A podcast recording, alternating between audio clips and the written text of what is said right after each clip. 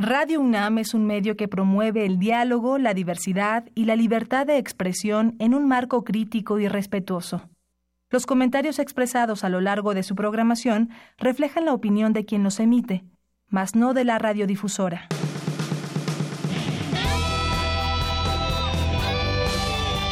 Prisma RU. Relatamos al mundo.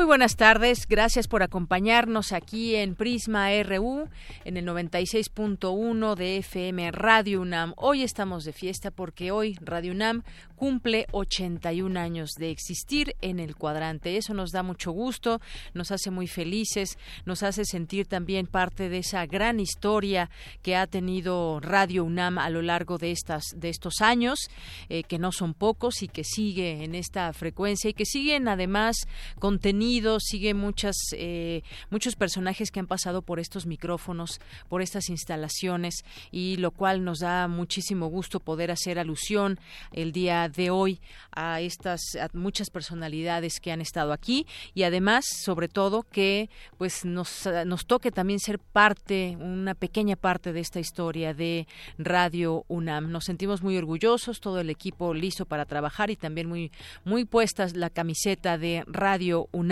así que enhorabuena felicidades a todos a todos los trabajadores que son parte que han sido parte y que formarán parte de esta emisora. A todos ellos pues un abrazo, un abrazo a todos los que han sido parte de esta estación y que hoy forman parte de las filas de Radio UNAM.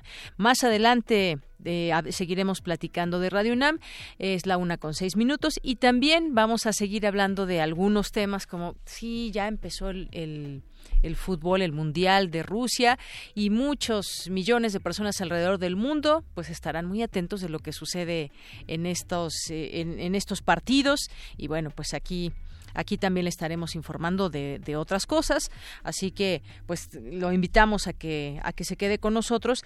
Vamos a tener hoy, por ejemplo, la visita ya está por aquí en estas instalaciones Alejandro Páez Varela. Él es escritor y periodista y vamos a seguir analizando pues el impacto mediático que se tiene de las campañas de los candidatos y bueno, pues apenas que acaba de ser este debate, lo platicaremos con él en unos momentos más.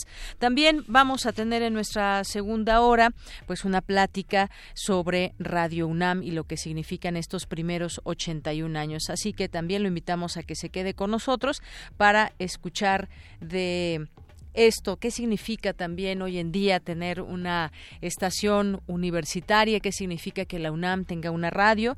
Bueno, pues aquí también tendremos esa oportunidad de platicarlo. Hoy es jueves de cine con el maestro Carlos Narro, subdirector de difusión cultural de Radio UNAM, que también nos acompañará en unos momentos más. Y también es jueves de diversa versión con Ruth Salazar, que hoy nos va a platicar, platicar de la Red Nacional de Refugios, apoyo a mujeres, se brinda atención integral especializada a mujeres, sus hijas e hijos víctimas de violencia familiar y de género. También en este espacio, mi compañera Tamara Quiroz entrevistará a Magdala López. Ella es directora de la UBA porque, porque nos va a hablar de las actividades del Centro Cultural Universitario Tlatelolco. Así que quédese con nosotros. Vamos ahora a nuestro resumen informativo. Relatamos al mundo. Relatamos al mundo.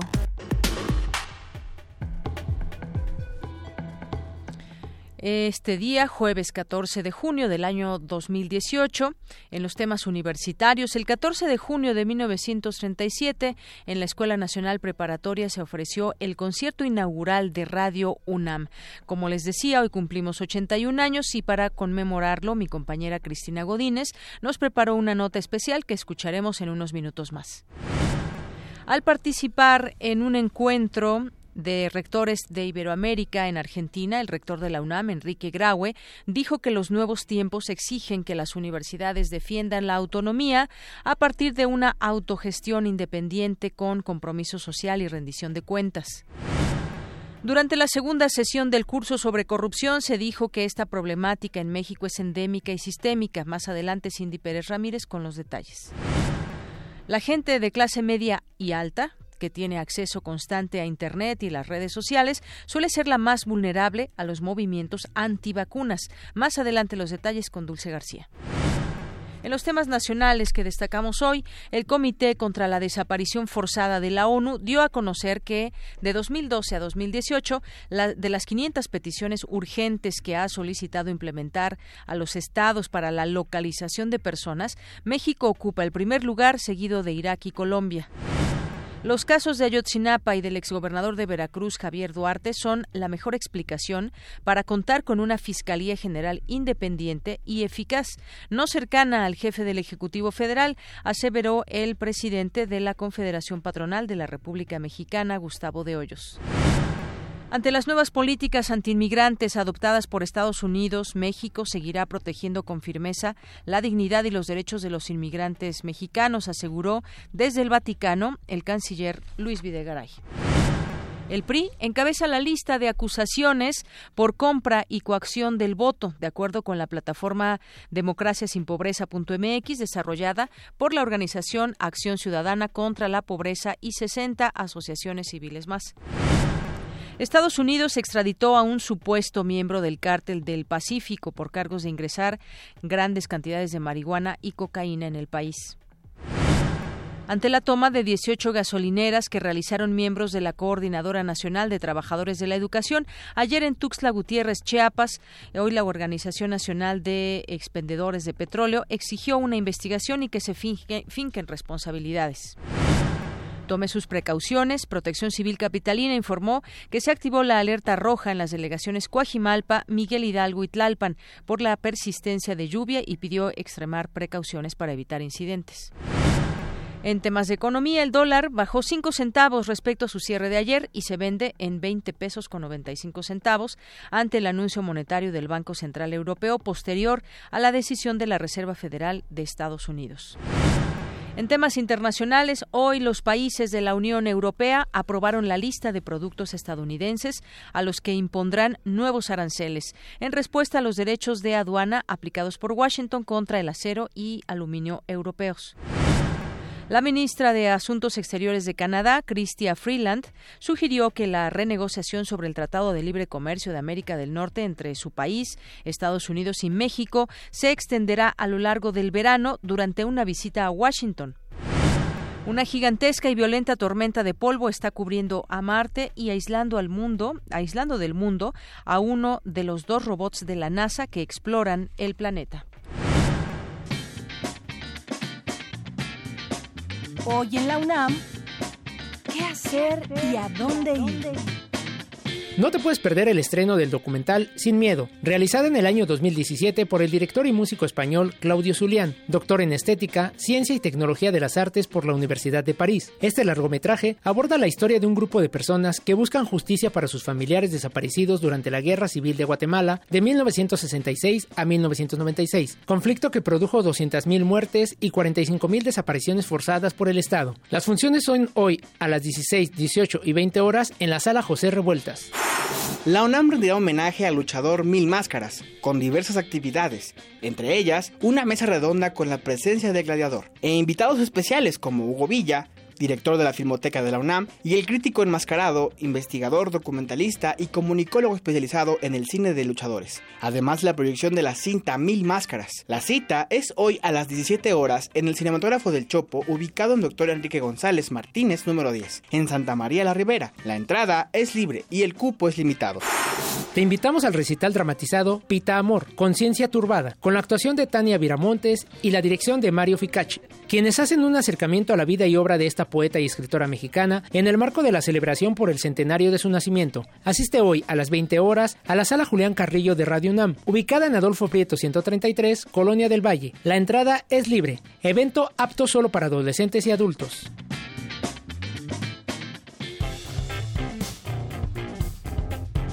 Campus RU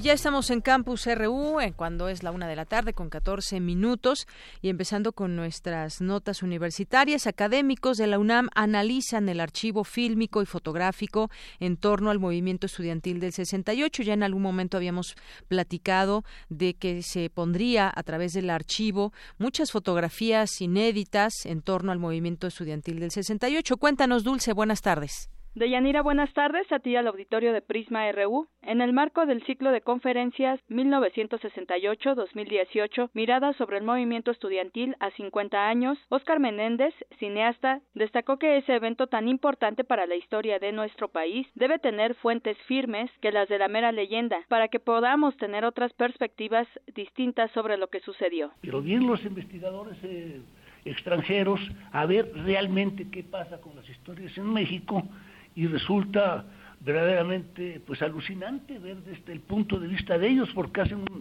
una eh, investigación sociológica sobre este sobre los eventos. Entonces yo me encuentro que están descritos los eh, los eventos que estamos haciendo nosotros aquí en México de otra manera como los vemos nosotros y así se van tejiendo las historias. ¿no? Por su parte, Aurelia García, del Archivo Histórico de la UNAM, dijo que una de las principales fuentes para poder estudiar el 68 son las imágenes, pero que éstas se deben analizar con mucho cuidado porque las interpretaciones que se les dan van cambiando con el paso del tiempo. Una imagen aislada no, te, no nos dice absolutamente nada, tiene que estar siempre bajo un contexto, ¿no? Contextualizada. Y también es importante saber que con el paso de los años las lecturas de estas imágenes pueden cambiar, ¿no?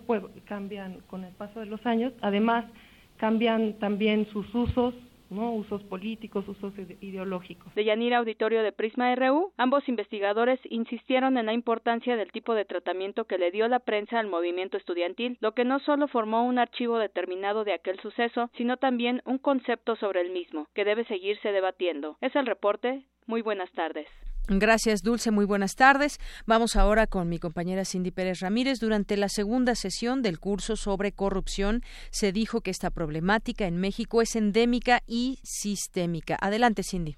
Deyanira, muy buenas tardes. Así lo señaló Jacqueline Pechar, coordinadora del Seminario Universitario de Transparencia de la UNAM, durante la conferencia Podemos combatir la corrupción en México, realizada en el marco del ciclo de grandes maestros de la UNAM. Y es que los actos de corrupción en nuestro país tienen un costo del 18% del Producto Interno Bruto, según la Asociación Mexicana de Profesionales de Ética y Cumplimiento. No es un acto que de repente salió extraordinario porque apareció una gente muy mala, sino que es algo que efectivamente es constante, es, permanente y además es sistémico. ¿Y qué quiere decir que es sistémico? De nuevo cuenta que no depende de una persona, sino que depende de una red de complicidades que hacen posible esconder la corrupción. La corrupción es un acto ilegal, es un acto de desviación de la norma, pero claro que sí, como es desviación de la norma, pues es un acto que lo que quiere es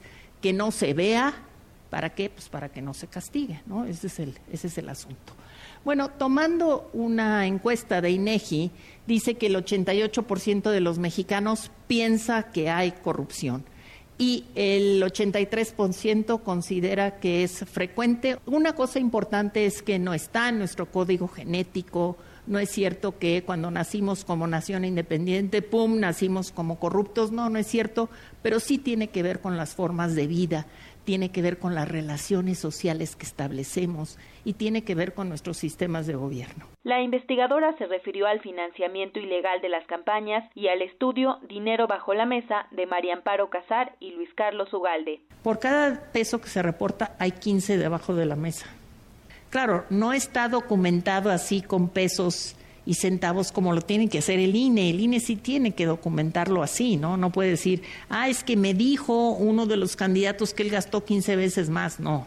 Un candidato a gobernador gasta 10 veces más del tope de gastos. Para un gobierno de un estado medio deben de ser como 48, 50 millones de tope de gastos. Si un candidato gasta más, pues primero está en la posibilidad de que le anulen. Pero segundo, pues está en, un, está en una ilegalidad. Entonces los candidatos tienen que buscar dinero entre las piedras de donde puedan.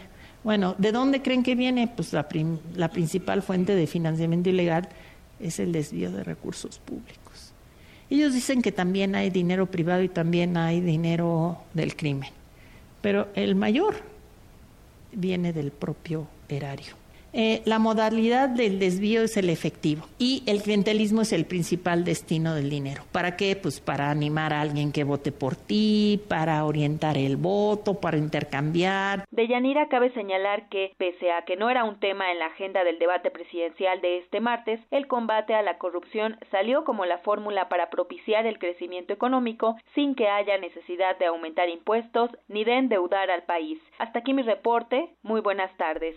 Gracias, Cindy. Y bueno, pues habremos de invitar también eh, en algún momento a Jacqueline Pechard, académica e investigadora de la UNAM, para hablar de este tema justamente de la corrupción. ¿Podemos combatir la corrupción en México? Porque ya decía, es endémica, es sistémica, pero se puede acabar. Es una palabra que ha estado presente en, también en todos los, los debates que hemos visto. Todo el mundo quiere acabar con la corrupción, pero se puede, no se puede. ¿Cómo contar todo ese dinero o cómo tener ese control de todo ese dinero que se sigue desviando desde, desde muchas esferas. Continuamos. Queremos escuchar tu voz. Nuestro teléfono en cabina es 55 36 43 39. Porque tu opinión es importante, síguenos en nuestras redes sociales, en Facebook como Prisma RU y en Twitter como arroba PrismaRU.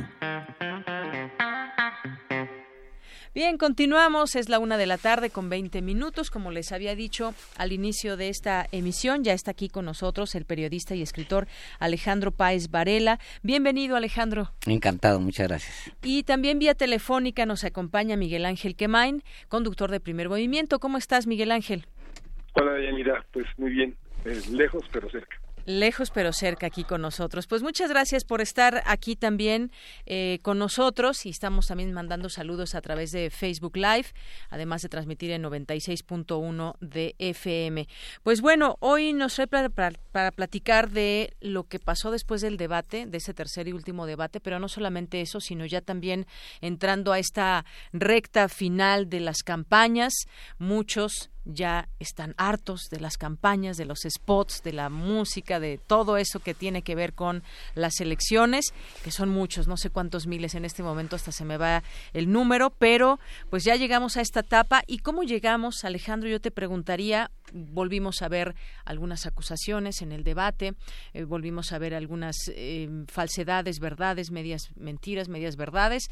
Eh, ¿Cuál es tu análisis hasta este momento de lo que viene para México en esos términos de la democracia y de las elecciones? Mira, pues haciendo un, corte porque ya en realidad mucha de la gente se va a clavar más bien en el mundial y, va a abandonar la elección. Y yo creo que lo que estamos viendo en este momento es, es casi casi el congelamiento del proceso electoral, o sea, se va a congelar aquí, eh, va a haber más atención a, a, los temas colaterales del mundial, como irse de Reven, etcétera, tal, tal, y el, y el mundial va a absorber, eso es inevitable. Y, en el ánimo también. En, claro, en el ánimo también, o sea, se, lo va a absorber, claro. Entonces, eh, yo creo que va a haber una especie de, mm, podríamos hacer un corte ahorita que nos sirve para, para los siguientes 15 días. Recordemos que mañana eh, faltarán 15 días exactos para irnos a votar. Y le quedarán a las campañas, creo son 12 días, eh, nada más de campaña. No, en lo que respiramos, en lo que nos acostamos, despertamos, vemos un par de partidos, se acabó esto y a votar. Entonces yo creo que aquí podemos hacer eh, un corte. El primer corte te diría es qué pasó en, en las campañas. Lo primero es la violencia, tuvimos una, una campaña muy muy violenta, marcada por la violencia. Hay algunas cifras que dice que son 139 candidatos los, los, asesinados o precandidatos asesinados, otros hablan hasta 180. Hay otro reporte de agresiones que llega casi a las 500 agresiones a candidatos. Eh, lo segundo es las acusaciones de corrupción, o sea, tenemos una eh, claramente una agenda muy bien colocada en México sobre el asunto de la corrupción, no es inherente a la campaña, sino viene de todo un sexenio que ha sido eh, pues de acusaciones de, corrupción desde su origen. Se nos hace como que pasó ayer, pero la Casa Blanca realmente fue el, el parteaguas eh, de la administración y fue al principio, fue en 2013. O sea, a finales de 2013 estábamos con el primer episodio de, corrupción, que era el, o de presunta corrupción, o de este, conflicto de interés, o como le queramos llamar, que era la Casa, la casa Blanca. Y lo tercero que yo pondría es que sí es una campaña eh, que ha, que ha, transitado en las redes sociales, ya sea por la opinión de la gente, porque se ha viralizado cosas, temas, o, por el pago, porque hay una inversión inédita en, eh, en redes sociales, legal, o sea, independientemente del tema de los bots, de las granjas de, de, bots, hay una inversión muy fuerte en Google, en, en toda la, publicidad programática, en Facebook, en Facebook eh, que la vimos reflejada también en los sitios por el fenómeno del crecimiento de la publicidad programática. Entonces, eh, pues esos tres aspectos marcaron esta elección. Ahora, haciendo un corte a este momento, hay dos consolidados importantes en, en, que, se, en, este momento de encuestas y uno es, digamos, el más importante es el de Bloomberg eh, y el otro que se mueve con una velocidad menor es el de Oráculos. Oráculos plantea, no hemos visto la última cifra porque esta se hace mensual, plantea que Andrés Manuel López Obrador está muy, muy, muy lejano de los otros dos. Bloomberg añade datos porque se mueve con una mayor velocidad. Bloomberg lo que dice es que no solamente Andrés Manuel no ha dejado de crecer durante todos los meses de, de enero a la fecha, sino que ha tomado una distancia ya casi insuperable en este momento. Eh, de acuerdo con los últimos datos de Bloomberg, Andrés Manuel está en 50.3 eh, por ciento de la preferencia de voto. Y luego el que podía alcanzar a Andrés Manuel que dio algunas señales de poder alcanzar era Naya pero Naya cumplió eh, casi lleva más de un mes cayendo en las encuestas el 8 de mayo pasado tiene un número importante, interesante, tiene un pico, este llega a, su máximo en este año, que ¿A qué es crees que se debió? ¿Qué pasó con, la campaña de Anaya? Hijo, son muy raros los mexicanos, pero eh, eh, coincide con, con los ataques que él acentúa contra el presidente eh, coincide con los ataques que él tiene contra el mundo, porque en realidad se pelea contra el mundo. Se pelea dentro de su partido, o sea, está peleado con Margarita Zavala, está peleado con el equipo de los calderonistas, trae un grupo importante de, senadores en su contra. También que con los propios perradistas ahora. Sí, o sea, hacia el interior. Y luego hacia el exterior, pues eh, tiene un pleito a muerte con MIT natural, tiene un, puerto, un pleito a muerte con Andrés Manuel y tiene un presidente con un, eh, eh, enfrentamiento con el presidente de la República que, mira, yo lo analizaría, pensaría que a lo mejor no nos gusta. Puede ser que no nos guste el presidente, porque eso dicen las encuestas, no, no digo una cosa que no se sepa. Las encuestas dicen que el presidente tiene los peores niveles de aceptación en la historia, pero quizás no nos gusta que se le falte el respeto. A lo mejor, no, no lo digo definitivo. Eso a, la figura a la, presidencial. quizá la figura presidencial. Entonces, lo que tienes es un corte y una, eh, en ese corte, un eh, periodo muy largo de caída de, Anaya y un crecimiento enano de, de MID, como la economía. este Un crecimiento enanito, apenas ahí. Que hay expectativa, pero no llega a eh, crecer. Nunca llega a crecer. Vamos a crecer, pero no. Es probable que se encuentren. No sé si les dé tiempo, porque la, como digo, la campaña se va a congelar, es probable que se encuentren y en una de esas, no me lo creas, pero Anaya puede pasar al tercero. Puede hacerlo. O sea, la, la ruta que, que plantea tanto Oráculos como, como Bloomberg es que a lo mejor se pueden encontrar en un tercero. Muy bien. Bueno, pues ya lo veremos. Miguel Ángel. Sí, pues eh, eh, buenas tardes, Alejandro. Buenas eh, tardes. qué gusto que estés en esta, en esta mesa. Hay una traigo, traigo al recuerdo nada más los temas mm, que se discutieron en los debates presidenciales, en el primero que fue política y gobierno, con los temas de combate a la corrupción e impunidad, seguridad pública y violencia, democracia, pluralismo y derecho de grupos en situación vulnerable, México en el mundo y economía y desarrollo.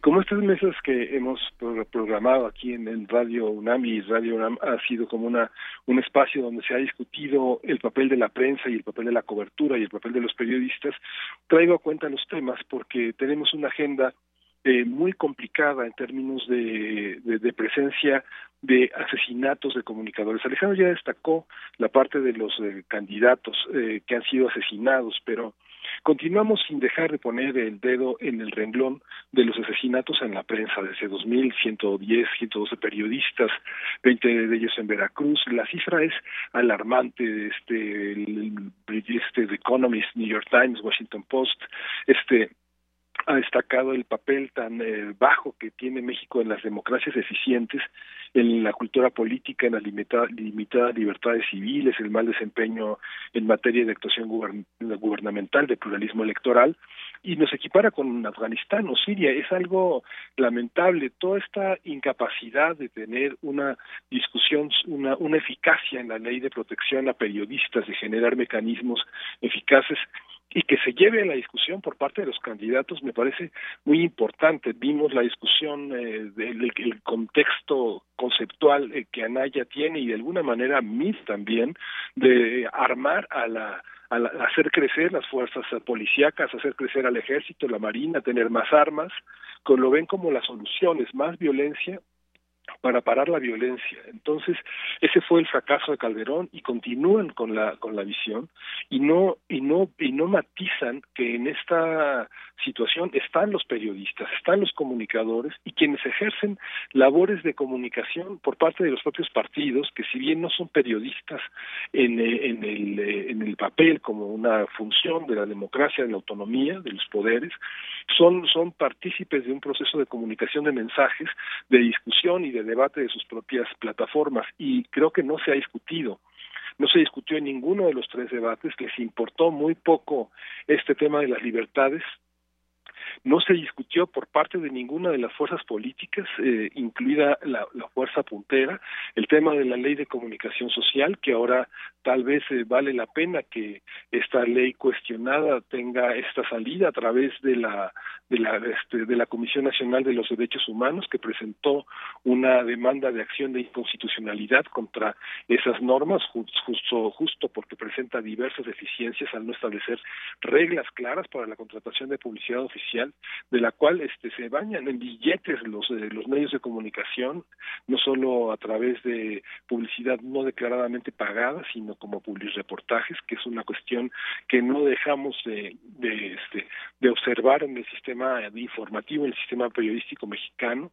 Y por otra parte este todo lo que toda esta discrecionalidad que finalmente respondió al amparo que se ganó por parte de los organismos civiles que tenían que legislar, pero ahora vemos también a los propios eh, senadores ante la Suprema Corte de Justicia de la Nación impugnando junto con 51 legisladores esta esta esta ley. Y Rufo Tagle Ávila están en, al frente de esto pero ellos representan ya cerca del 39 40% de los 128 legisladores que conforman la cámara. Ya es posible objetar una ley con el 33% del pleno porque es un es una acción de inconstitucionalidad la que puede promover una minoría parlamentaria.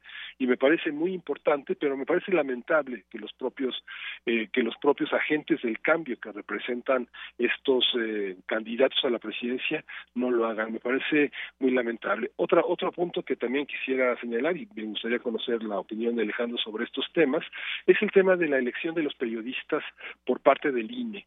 Yo creo que en los debates que se organizaron al interior de en esta elección para gobernadores, para senadores, creo que vale la pena señalar quiénes han sido los comunicadores elegidos. Sabemos que el INE puede tener una propuestas, pero pienso que en estos en estos procesos democráticos sí deberían de ventilar quiénes han sido nombrados, quiénes han sido considerados independientemente de las capacidades técnicas o de la capacitación que tenga un periodista para hacer preguntas por televisión, que es el medio que consideraron más importante para difundir las ideas, ¿no? Entonces, yo creo que vale la pena señalar esta esta esta idea que los propios partidos, quienes bloquearon y quienes objetaron a muchos periodistas, que los consideraron personas no gratas para conducir el debate, lo aclararan porque sí vale la pena hacer visible este ejercicio, porque los partidos, los líderes, se quejan de cómo son tratados de algunos periodistas que consideran corruptos, malavidos, incompetentes, agresivos, y que, y que vale la pena que lo agreguen, que los, que lo señalen quiénes son Me parece que, que, bueno, los periodistas que han sido elegidos, salvo tal vez el caso de León Cauce, que no es un periodista formado en las líderes de la, del reporteo diario, que este, más bien ha visto muchos reporteros por televisión, fue muy agresivo con mí particularmente y, y le bajaron un poco los humos en los comentarios, en los audífonos. Pero me parece muy interesante el papel ya de en este tercer debate de Carlos Push, que desde su origen es uno uno de los periodistas más importantes en México, ¿no? No no no en lo personal no me gustan sus compañías, es un periodista de una gran solvencia, de una gran inteligencia y de una gran capacidad de herramientas, lo demostró en su eh, trabajo en proceso, pero también este Curcio y por, y por lo tanto Gabriela Barquetín, hicieron un papel interesante. ¿Qué periodistas, eh, que podemos estar representados todos los que somos unos periodistas, en los periodistas de debate, en la gente que pregunta? Yo creo que es, una, es un análisis que, que, que tenemos pendiente de Yanira Alejandro. Alejandro. Pues muy interesante. Mira, lo de. Yo extrañé lo de Ley Chayote, eh, que fuera. que no fuera tema de campaña, tal como lo, como lo dices tú. Eh, incluso eh, te diría que detrás de eso hay un asunto de, de igualdad. A ver, eh, este presidente se habrá gastado en seis años 60 mil millones de pesos, de acuerdo con las estimaciones de Fundar y de artículo 19. 60 mil millones de pesos en publicidad oficial. Hay un segundo asunto, no solamente es el despilfarro y que lo haces de manera discrecional sino que le entregas toda esa cantidad a un grupito de medios eh, que son digámoslo, entre comillas, la mafia del poder, ¿no? Vamos a, vamos a ponerlo así. Pero ahora la mafia del poder, eh, pues es en donde aparece el candidato opositor Andrés Manuel López Obrador con más frecuencia porque pues las entrevistas que dio Andrés Manuel López Obrador son básicamente a Televisa, TV Azteca, entran a su casa, este es como si no sé, Gross le estuviera haciendo cariñitos al bigote de Hitler en, en 1932, ¿no? No no sé pues, o sea, no no me no me checa en el discurso que no haya ni un solo planteamiento sobre el, sobre el tema de la publicidad este oficial. Y, efectivamente el tema de las de, de los de los eh, eh, mm, periodistas asesinados, a ver, es, es, es muy claro. La mayoría de los periodistas asesinados en este país, en uno de los periodos más oscuros para la prensa, no de México, del mundo, eh, la mayoría no tenían ni seguro social y yo creo que es un asunto que ni siquiera se ha tocado en la prensa, que nadie le importa pues tocarlo en la prensa, no lo han tocado los candidatos, no lo han tocado la, la prensa misma. La mayoría de los periodistas no, no tenían una pensión cuando fueron asesinados, no tenían ni siquiera un fondo para que las viudas y, y los viudos, este, los hijos, etcétera, se, eh, pudieran ser solventar, solventes en el siguiente tramo de sus vidas.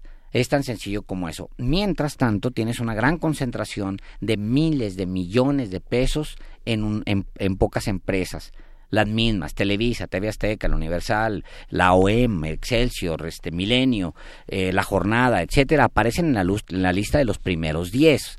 Ahí están las listas, yo no las, no las hago, ni soy yo el que va y pide dinero a, presidencia. Y que muchas veces se nota en, sus, en las editoriales de estos medios, de pronto, no así en proceso, voy a hacer también ese paréntesis. Sí, mira, la, lo que dice artículo 19, para no meterme yo a hacer un juicio de valor en lo, en lo personal, y lo que dice Fundar, es que ese dinero básicamente se utiliza para influir en las líneas editoriales. Entonces, pues ahí está. Y sí, sí se extrañó, como bien lo dices. Y bueno, eso por una parte que sí se extraña esa esa discusión porque pues el que llegue tendrá que tomar en sus manos también cosas que están pendientes. Ahí vimos algunos protocolos de actuación y demás, pero no no se ha no hay una no, ha, habido una solución real a este problema de, de los periodistas. Yo quisiera y también parte de esta de esta conversación, este último debate, Alejandro Miguel Ángel, vimos algunas acusaciones. ¿Qué tanto impactan o no ya en el en el electorado? Ya estando con el fútbol y ya estando casi a 15 días de, la elección. Eh, por ahí sacó un libro, Mid, La Gran Depresión, México 2018-2024, que sería supuestamente pues un periodo oscuro ahí para López Obrador, una película que él solo vería. López Obrador se vio muy seguro diciendo que están 4 a 1, que las elecciones, las eh, encuestas le favorecen. Eh, Anaya por ahí se le atacó con el tema del gasolinazo, sacó ahí un dato donde él no había votado, pero después se lo reviraron. El, el Bronco pues le echó a los tres, dijo que estos partidos que ellos representan pues han sido un, han sido quienes han traído los problemas más grandes a este país. Luego también eh, pues ahí hubo estos señalamientos entre José Antonio Mid y Ricardo Anaya por este tema de que está indiciado Anaya luego él reviró por ahí con un con un documento. Algo también muy eh, muy comentado fue lo de López Obrador si dio adjudicaciones o no a Riobó por 170 millones de pesos. Por ahí también verificado hizo esta esta, eh, eh, amplió esta información, dijo sí, efectivamente, y también se sabe que no es un delito. Es algo quizás de lo que ha criticado López Obrador, no es un delito, pero por ahí también ha sido criticado. Luego, eh, implicó, implicó a Naya Mid en el caso de Odebrecht y luego el otro le reviró que con este tema de Espriu, que, que es López Obrador quien tiene ahí un colaborador y su familia es la que está en estos temas y así se fueron por algunos eh, temas. Eh, lo del pacto que comentábamos fuera del aire, Alejandro, un supuesto pacto entre López Obrador y Enrique Peña Nieto. Eh, la prueba de ello que dio Anaya fue una fotografía que ya también se verificó una fotografía vieja en el marco de un debate en 2012, me parece, y esa fue su prueba. ¿Hay, hay pruebas de eso? ¿O cómo podríamos, digo, porque creo que la gente sí estaría muy enojada que hubiera un pacto así, ¿no? Sí, mira, lo que pasa con, con Anaya es que, híjole, ya, ya no le cree uno absolutamente nada. La foto era una foto vieja, eh, no tenía absolutamente relación con lo que él estaba acusando. Cuando tú te metes a revisar los supuestos contratos, que, que es cierto, o sea, Andrés Manuel le entrega este, contratos por asignación directa a, a este empresario, pero cuando tú te metes a la página de internet lo que encuentras son es un grafiquito ahí mal hecho de, de por la gente de Anaya no la de, la página de debate exacto la, que promociona él, ahí. Y, y te vas revisando cada una de las acusaciones de Anaya y siempre hay una mentirita mentirota mentirotota detrás de, de Anaya. Entonces ya no hay manera de creer. Yo creo que la gente eh, se compró para esta elección el asunto de que iba a haber muchas mentiras. Porque en 2006 hubo una campaña terrible contra Andrés Manuel, porque en 2012 hubo una campaña terrible contra Andrés Manuel, y entonces la gente como que se vacunó para esta y dijo, pues viene viene un paquete de mentiras este contra este candidato, entonces pues no me la voy a creer toda. No te compras absolutamente en, eh, el debate lo que digan los candidatos, honestamente. Ahora, el pacto. Yo creo que había un pacto. A ver, hablando de pactos, ¿dónde sí hubo pactos? Exacto. Hay un pacto clarísimo eh, de entre entre Fox y Calderón para imponer en contra de todas las, reglas de una democracia al siguiente presidente. O sea, Fox participa y lo, y lo avisa de la elección en contra de, cualquier principio democrático él se mete para apuntalar a Calderón. Ese es un pacto. Ahí está un pacto. ¿Qué otro pacto? Digo, el, otro pacto clarísimo es el de Calderón. Eh, y Peña Nieto. Y Peña Nieto. O sea, él, él no tiene su candidata, de la candidata de su partido dentro de, la, de los personajes que quisiera que llegaran a ser presidente. No confía en ella, este, al final termina hablando más con, con Peña, casi corre a su casa a entregarle la banda presidencial a los eh, segundos de que se confirma que tiene una mayoría. O sea, esos son pactos.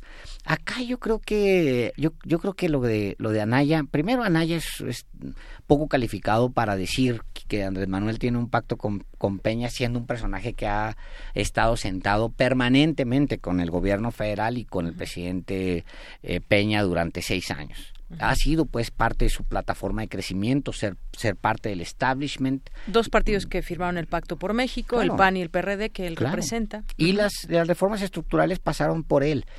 otra de las cosas que no le crees a Naya, dice, no, yo no firmé el, este, lo los gasolinazos. Pues sí, pero lo firmaste la ley en lo general y lo, en fin, yo creo que la acusación de Anaya se cae por Anaya mismo y, y no, no progresa, ¿no? Y, diré algo, algo que me parece importante, Alejandro Miguel Ángel. Eh, alguno de los candidatos, o también se ha dicho fuera de fuera de esas del debate, 50% más o menos que decías en alguna de las encuestas o esa intención, pero otros 50 quizás que no va a votar por López Obrador. Y en este sentido, pues, eh, pues lo traigo a colación por otros presidentes, así se ha gobernado en México, no es que sea una gran mayoría y en este caso pues también habrá que ver, o sea, si hay una una buena parte del electorado que va a votar por él, pero otra parte también no hay que desdeñarla en contra. Por eso son, son las democracias. Digo, puede gustarnos o no gustarnos el, el, sistema que nos, que nos gobierna, pero así son las democracias. En el mundo así son.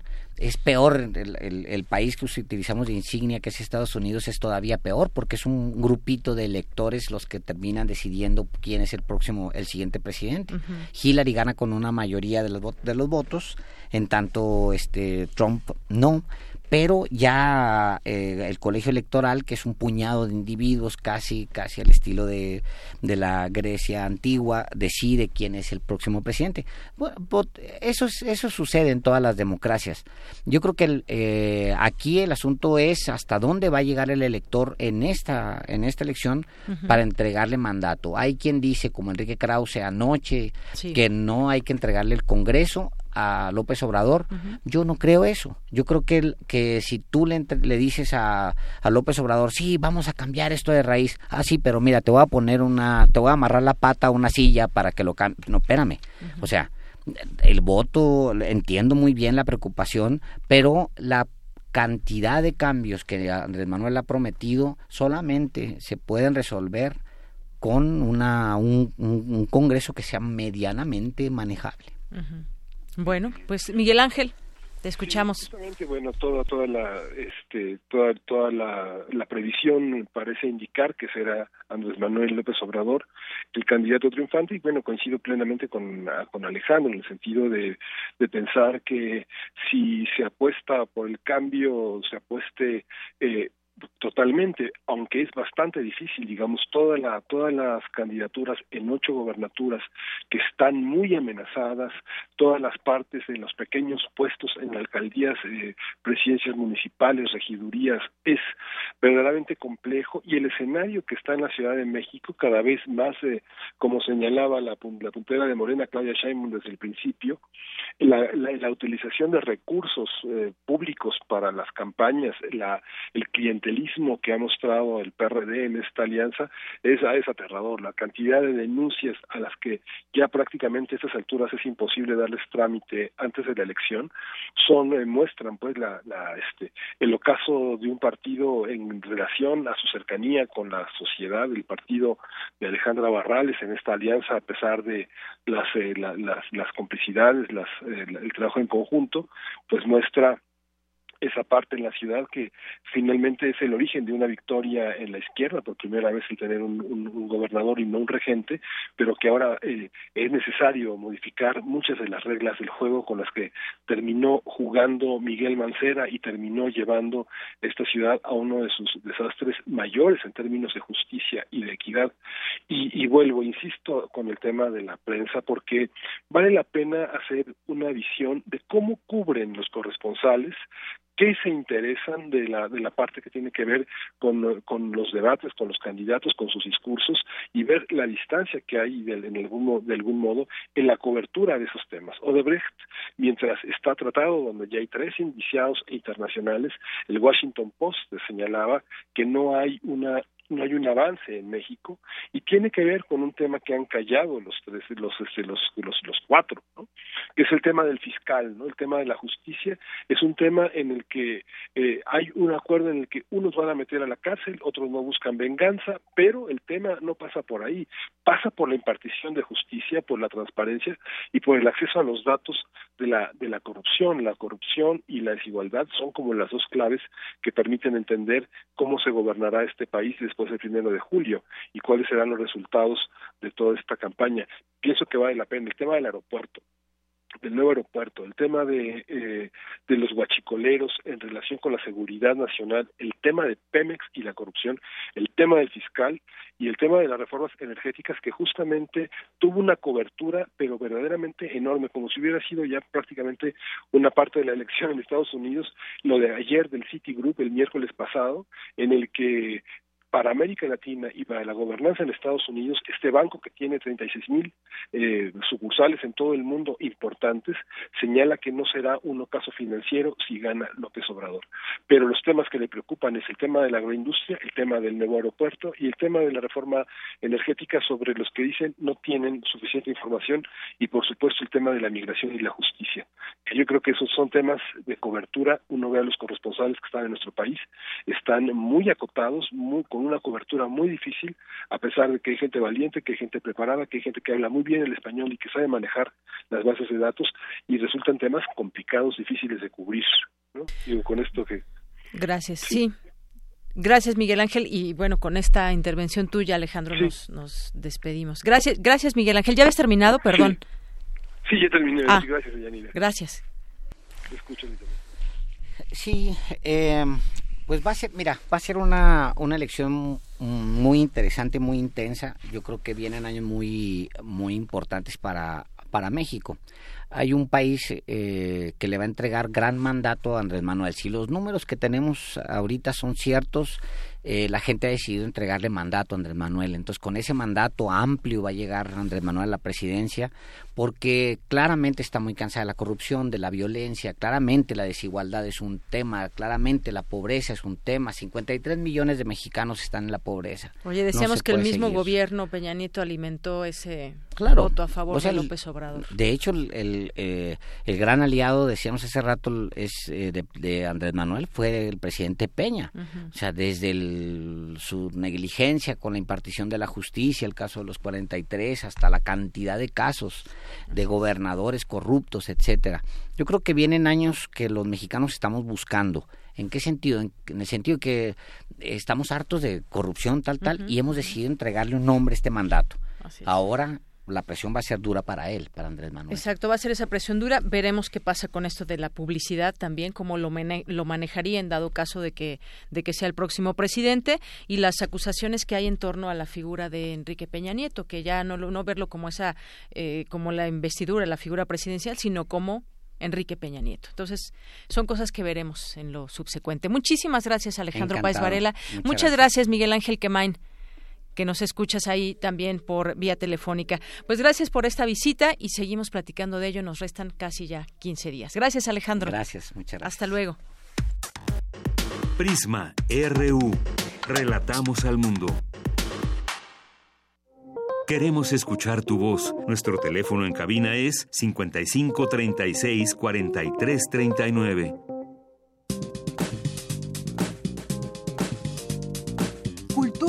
RU.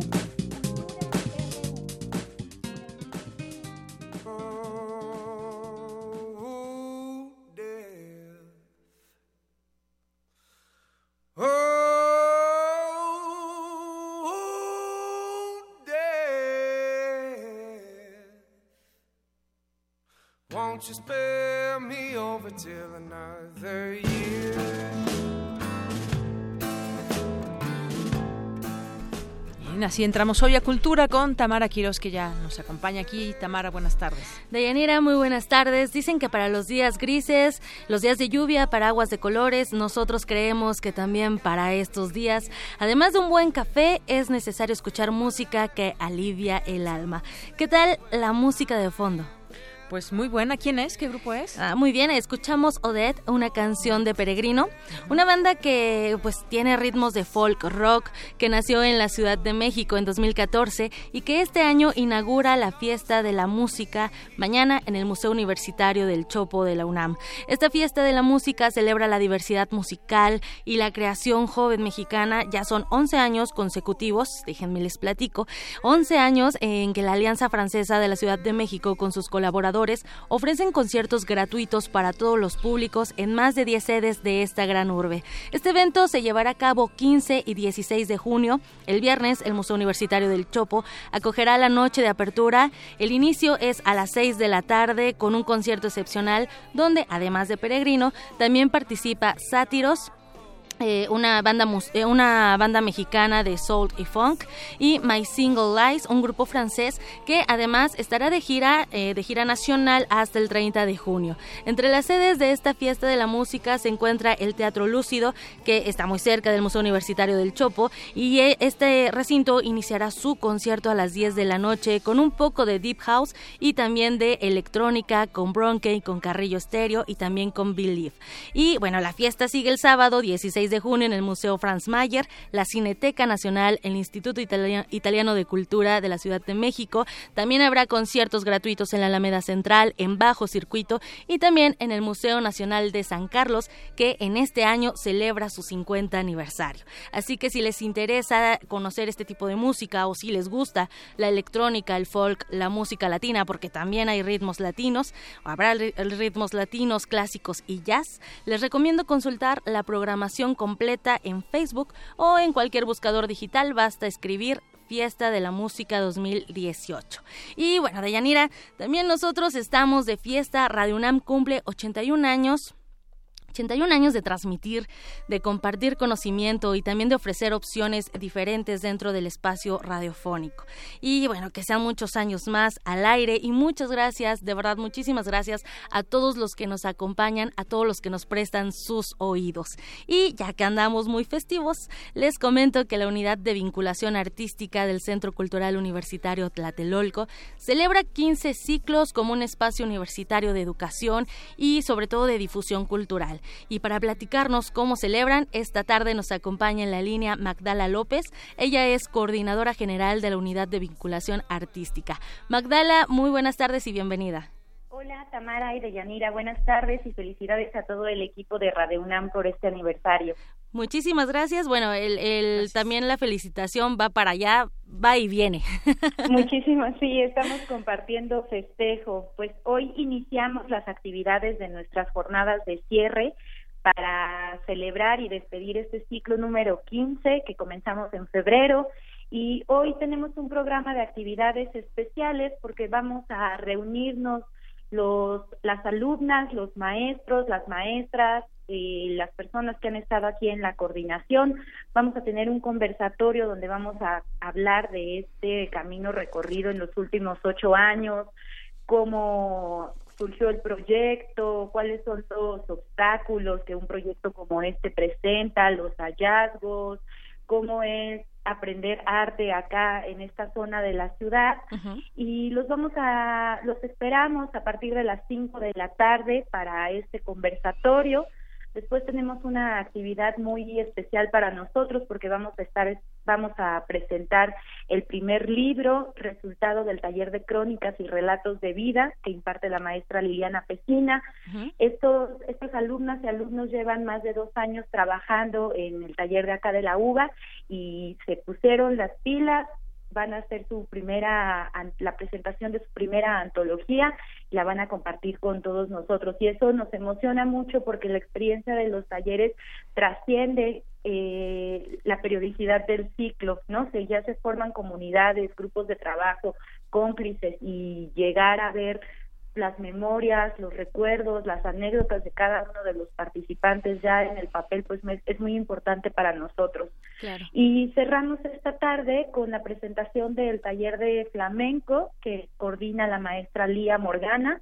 Vamos a tener a las alumnas del Laboratorio Integral de Flamenco compartiendo también su presentación. Eso es a las siete y media aquí en el Foro La Morada.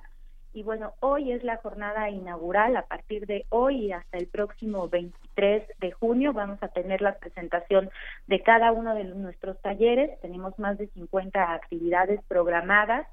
Ustedes pueden revisar la programación completa en platelolco.unam.mx diagonal UVA y esperar que nos acompañen, que vengan a conocer cómo son los talleres acá en Tlatelolco y con la esperanza, con la emoción de que se puedan incorporar a algunos de los talleres que vamos a tener en el ciclo 16 que comienza en agosto.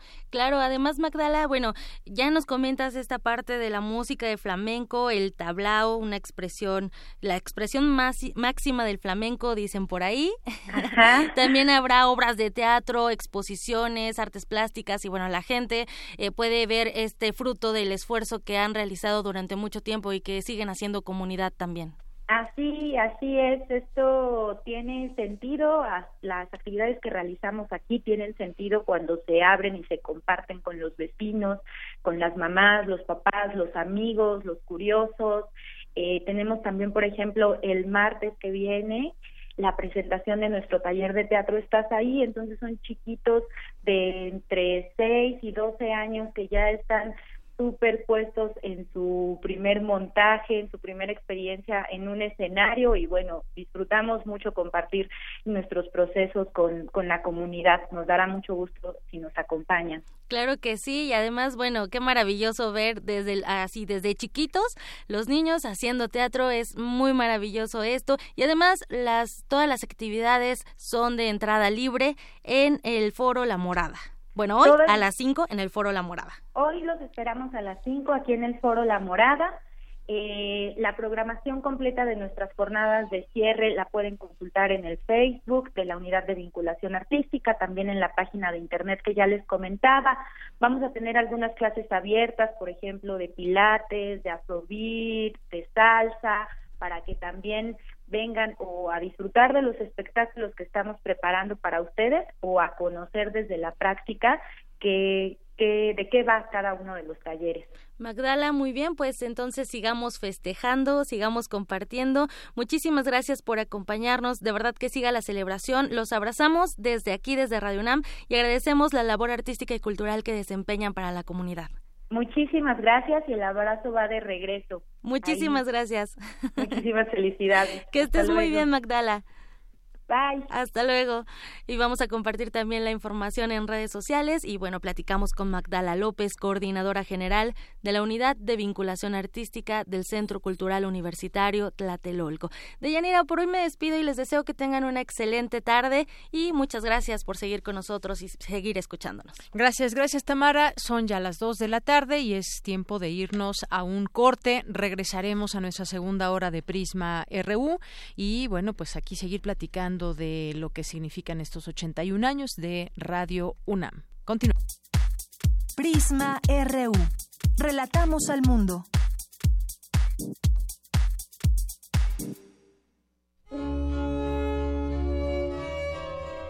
En 1937 nació Radio Universidad No puedo perder el tiempo en algo tan prosaico como comer, desayunar, cenar, sin estar leyendo algo útil. Muy buenos días, los saluda Miguel Ángel Granados Chapa desde esta plaza pública.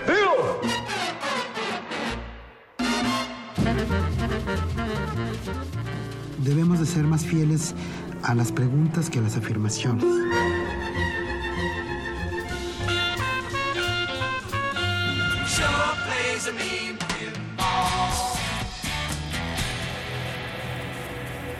Hoy somos Radio UNAM. 81 años de experiencia sonora.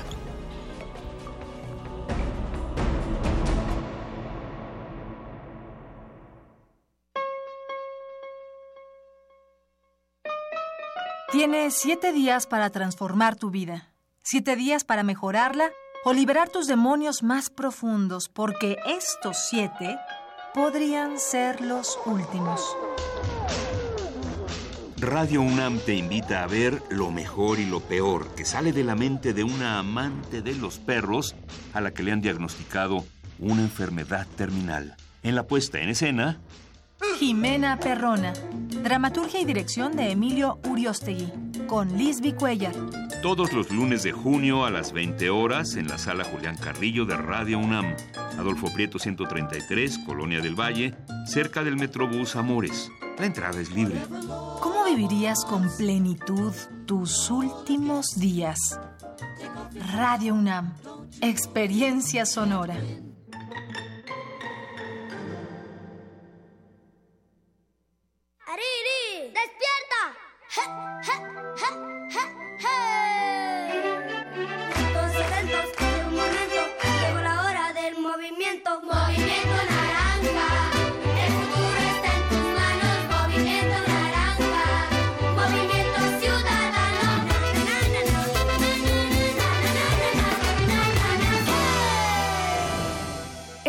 de julio, vota Movimiento Naranja. Vota Movimiento Ciudadano. Entonces, ¿qué? ¿Te vas a seguir haciendo? ¿Vas a seguir permitiendo que todos estos políticos mediocres y corruptos... Sí, eso. Sigan haciendo lo que se les da la gana con nuestras vidas. ¿Te vas a quedar cómodo en tu casa ese domingo tan importante? Mientras estos tipejos siguen violando una y otra vez tus derechos. De una vez te digo. Que yo no. Pásate a la izquierda. Todo México se está pasando a la izquierda. El PT te acompaña. El PT te empodera. El PT está de tu lado. Nave de la Resistencia existe una habitación que nunca se abre. Excepto la última hora del último día de la semana. Ahí vamos a reírnos del mundo, a demoler los muros con canciones, a bailar en la posición que queramos. Todos eligen la música, todos la disfrutan, todos la bailan. El Buscapiés. Tú eres el alma de esta fiesta. Viernes, 22 horas. Por el 96.1 de FM. Radio UNAM.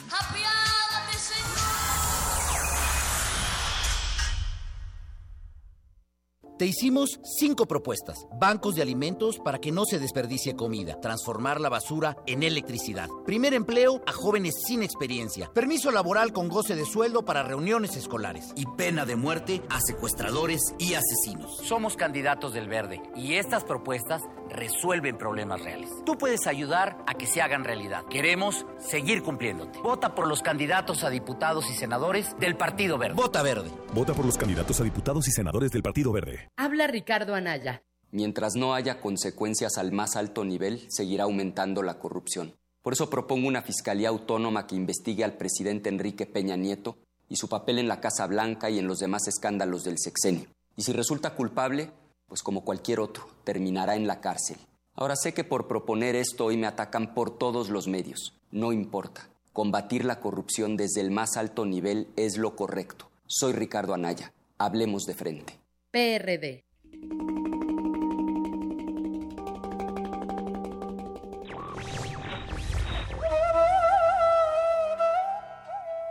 Te dicen descuidado porque están acostumbrados a los jardines, no a la selva.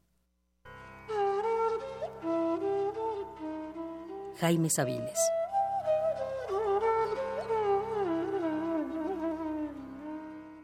Radio UNAM.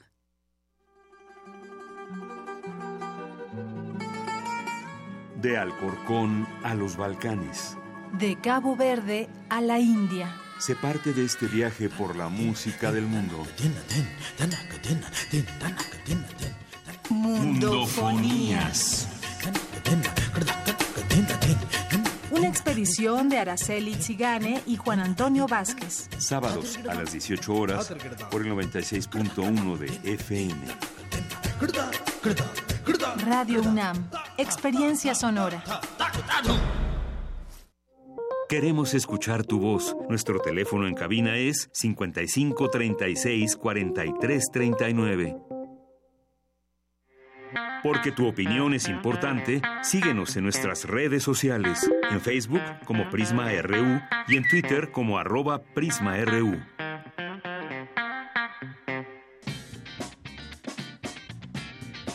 Mañana en la UNAM, ¿qué hacer y a dónde ir? La Facultad de Química te invita a la conferencia Del microbioma del camarón al diseño de productos biotecnológicos, con la participación del doctor en ciencias bioquímicas Adrián Ochoa Leiva. Asiste mañana 15 de junio a las 9 horas en el auditorio del conjunto E. La entrada es libre. El Instituto de Geografía te invita al fórum Modelación y Simulación de la Dinámica de Procesos Ecosistémicos, con la ponencia de la doctora María Cristina Ordóñez, quien ha basado sus investigaciones en la agronomía, las ciencias ambientales y del suelo, los mecanismos de gestión integral y la producción agrícola sostenible. Asiste a esta charla mañana 15 de junio a las 12 del día en el Auditorio Ingeniero Francisco Díaz Covarrubias. Como parte del Seminario Permanente de Estudios Retóricos, Filológicos y Humanísticos, te invitan al foro Naturales y Esclavos Africanos en Salmos Latinos de Guillén de Lampart del siglo XVII, que imparte la maestra Olivia Isidro Vázquez. Asiste mañana 15 de junio a las 12 horas del día a la sala A de la Facultad de Filosofía y Letras. La entrada es libre.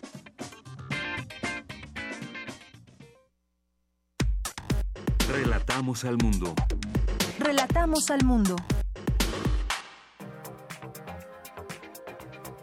Internacional RU.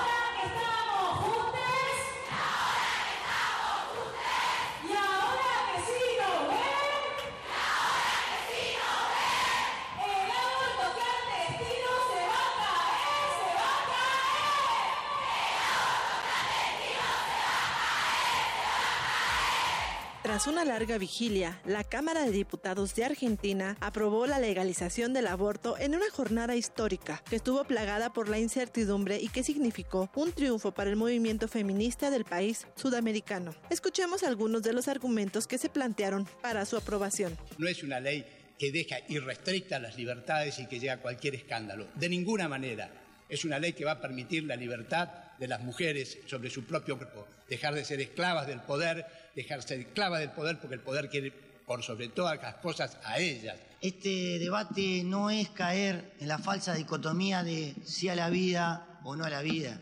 Es un debate que hace razón a la salud pública. Nos debemos darle un debate muy serio y consagre un derecho a las mujeres. El Fondo Monetario Internacional advirtió que las políticas del presidente estadounidense Donald Trump elevan los riesgos para la economía internacional. Agregó que la escalada del déficit y la política comercial son las principales vulnerabilidades para el crecimiento mundial la Asamblea General de la ONU aprobó la resolución que rechaza la represión del ejército israelí contra el pueblo palestino. La resolución obtuvo 120 votos a favor, 8 en contra y 45 abstenciones.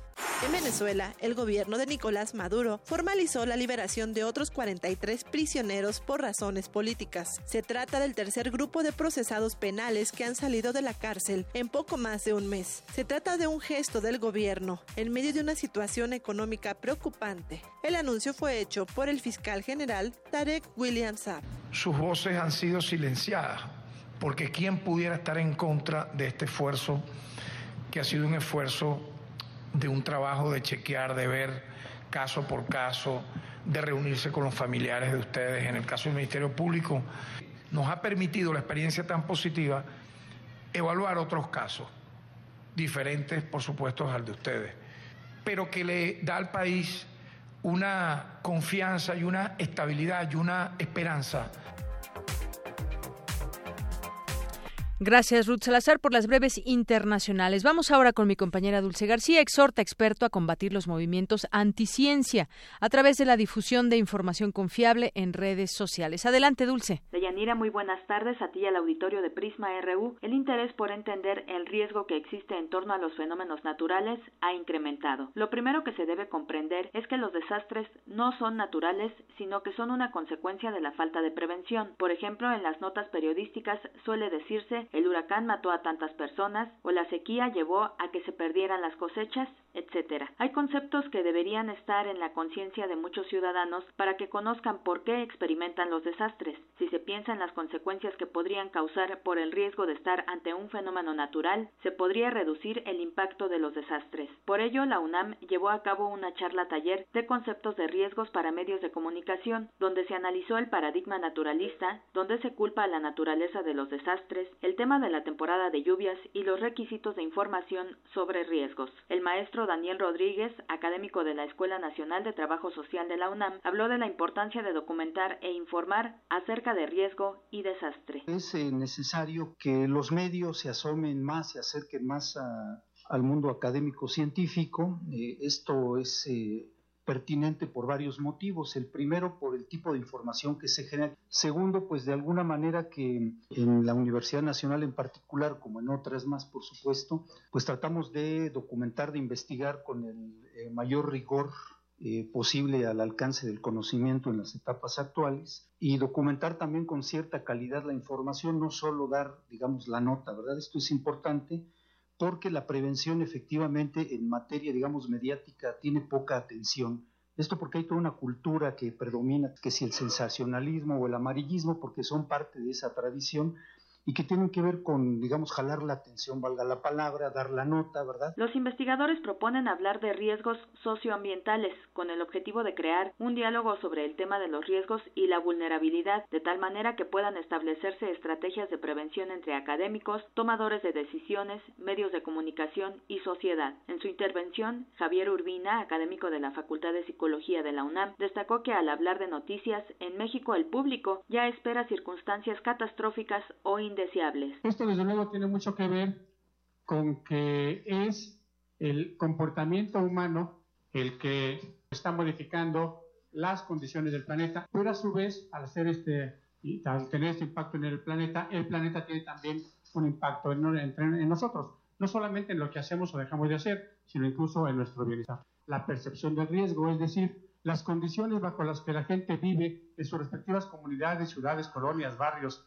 etcétera, realmente les representan a ellos psicológicamente un riesgo, porque hay una frase entre los que nos dedicamos a estudiar esto que dice que lo que no se percibe no existe. Deyanira Auditorio de Prisma RU, una política de prevención en la que bien podrían enfocarse los medios de comunicación, resultaría mucho más económica que el resarcir los daños que los fenómenos naturales pudieran dejar. Por ejemplo, por cada peso que se invirtiera en prevención, se podrían ahorrar 10 pesos en pagos por el desastre. Es el reporte de Yanira. Muy buenas tardes.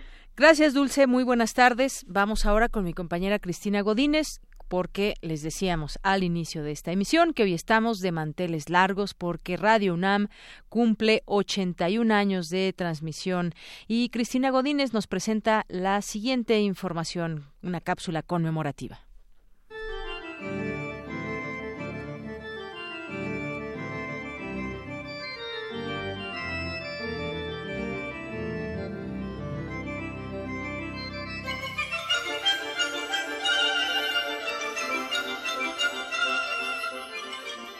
Transmite XEXX 1170 kilociclos, onda larga. Radio Universidad Nacional, desde sus estudios en Justo Sierra 16, México. Este lluvioso y nublado 14 de junio de 2018, nuestra emisora celebra 81 años de existencia y de ser la voz de la UNAM. Hoy, al igual que aquel lunes de 1937, amaneció el cielo encapotado y en la prensa de aquel tiempo desde temprano circuló la noticia de que la Universidad Nacional Autónoma de México inauguraría su estación de radio. En punto de las 20 horas, en el anfiteatro Simón Bolívar, el abogado Alejandro Gómez Arias, quien fue uno de los principales dirigentes del movimiento estudiantil de 1929, pronunció el siguiente discurso.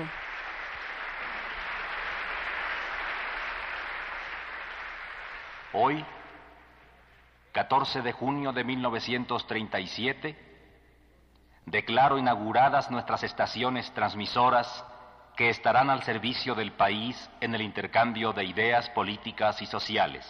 Por ellas podrán transmitirse todas las tendencias, todas las ideologías, pues nuestra labor es de absoluto desinterés al servicio de las clases imposibilitadas de congregarse aquí. Estaremos, pues, al servicio de la cultura y al servicio del arte.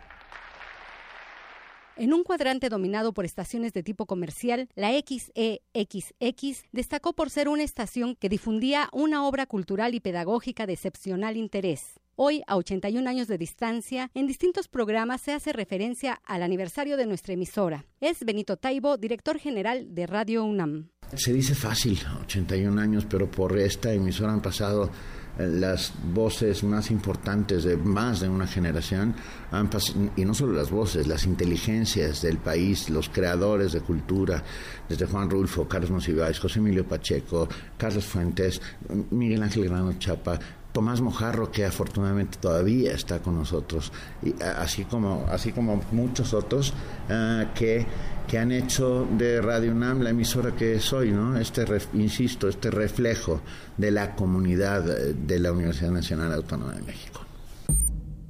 Escuchas XEUN Radio UNAM Experiencia sonora.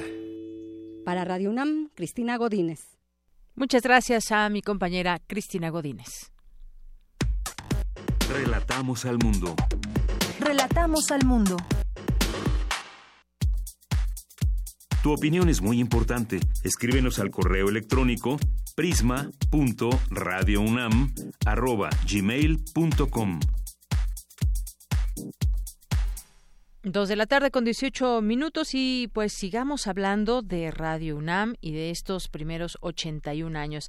Para hablar de esta emisora y todo lo que significa, ya tenemos en la línea telefónica a Adriana Solórzano, ella es académica de la Facultad de Ciencias Políticas y Sociales de la UNAM, de la carrera de Comunicación, y además es presidenta de la Asociación Mexicana de Defensorías de las Audiencias. Adriana, ¿cómo estás? Bienvenida, muy buenas tardes. Buenas tardes, pues yo contentísima de ser parte de esta celebración, emocionan estos primeros 81 años de Radio UNAM, qué gusto, felicidades a todos los que la hacen y la generan todos los días. Claro que sí que ha sido pues eh, mucha gente si nos ponemos a pensar en esos 81 años las que han estado en al frente de estos micrófonos, al frente de distintas producciones, de las cabinas, a todas las personas que son parte de con toda su labor y que hacen hoy esta radio universitaria que Radio UNAM tenga esa posibilidad de llegar a muchísimo auditorio. Pues qué significa justamente eh, Adriana Solórzano estos 81 años de una emisora universitaria de la UNAM? Pues a mí me parece que significa el que la universidad ha sido precursora de lo que es nuestra radio pública, porque no debemos olvidar que aunque sea una radio universitaria, es primeramente una radio de uso público, de servicio público, porque una de las funciones de nuestra Universidad Nacional Autónoma de México, pues es llevar la extensión universitaria, la cultura, lo que se genera, el conocimiento que se genera, el saber, los avances hacia toda la sociedad. Esa sociedad es también la que permite que nuestra universidad subsista. Afortunadamente hemos podido ver una evolución en la radio pública en nuestro país, cada vez pues más alternativa, más independiente, aunque claro, nos falta camino que recorrer porque necesitamos más presupuestos para todavía poder producir cosas de mayor calidad y poder llegar a más audiencias que vean en la radio pública pues esta posibilidad de diversificar, esta posibilidad de pluralidad, que es lo que significa el poder tener emisoras eh, a cargo de las universidades. Claro que sí, Adriana. Y además yo también me centraría en cuál es esta propuesta de Radio UNAM. ¿Qué es lo que se escucha a través de sus frecuencias, a través de el 96.1 de FM, a través del 860 de AM?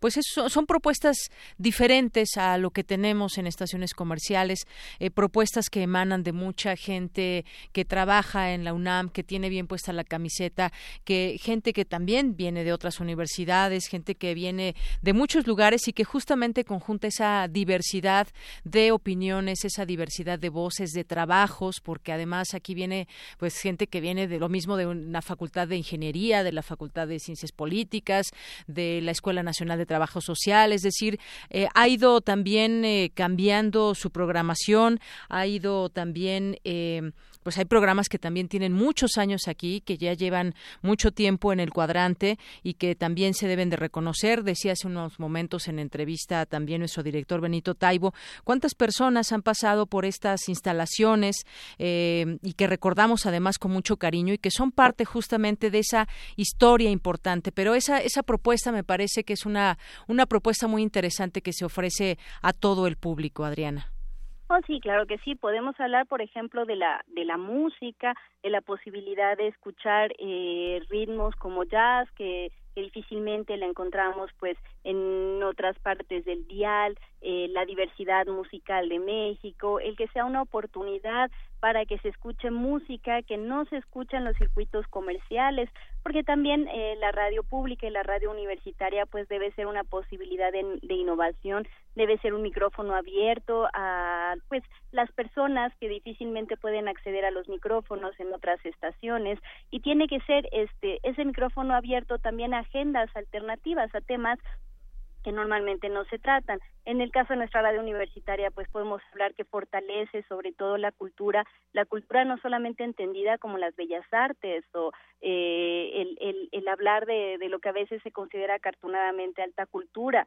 Eh, hablamos sí de bellas artes, sí de cine, sí, por supuesto, eh, de danza, de música, pero también hablamos de las prácticas culturales cotidianas, de la vida cotidiana en nuestra ciudad y eh, de esas prácticas que subsisten, de su significado, de reconocernos en la identidad, pero también eh, a partir de entender la, la otredad y la diferencia. Así que claro que, que Radio UNAM contribuye todos los días precisamente a que podamos mirarnos en un espejo que, que no refleja solamente lo superficial, sino mucho de lo que está detrás de lo que nos constituye y que normalmente no se ve en otro tipo de emisoras. Ahora, claro, lo que, lo que nos falta trabajar aún es eh, poder llegar cada vez más a más personas, que, que es un reto y es un desafío y no es fácil. Eh, a veces la concentración de las audiencias en la radio comercial obedece más a una especie de hábito de consumo y a pues problemas estructurales educativos, pero el desafío de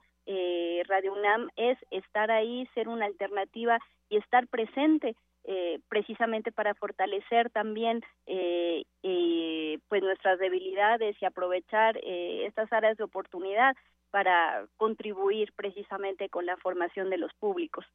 Así es, Adriana, y como tú bien dices, hay, hay muchas propuestas que se pueden escuchar desde aquí, propuestas musicales, propuestas habladas. Podemos escuchar lo mismo conciertos de la UFUNAM, también se le, va, se le da voz a, eh, a gente que pues normalmente en otros lugares no se le da voz. Tenemos, por ejemplo, ahora también un programa que da voz a los indígenas y muchas otras cosas, pero también no olvidar los retos. Por supuesto que hay muchos retos. Ahora también ya tenemos una Defensoría de las Audiencias, lo cual es muy importante tanto para TV UNAM como para Radio UNAM y en ese camino estamos también para que la audiencia tenga eh, pues esa posibilidad también de decir qué es lo que quiere y que tenga conozca sus derechos y los haga valer. Así que pues yo te agradezco mucho Adriana Solórzano que hayas estado también aquí con nosotros en el marco de este festejo. Muchas gracias.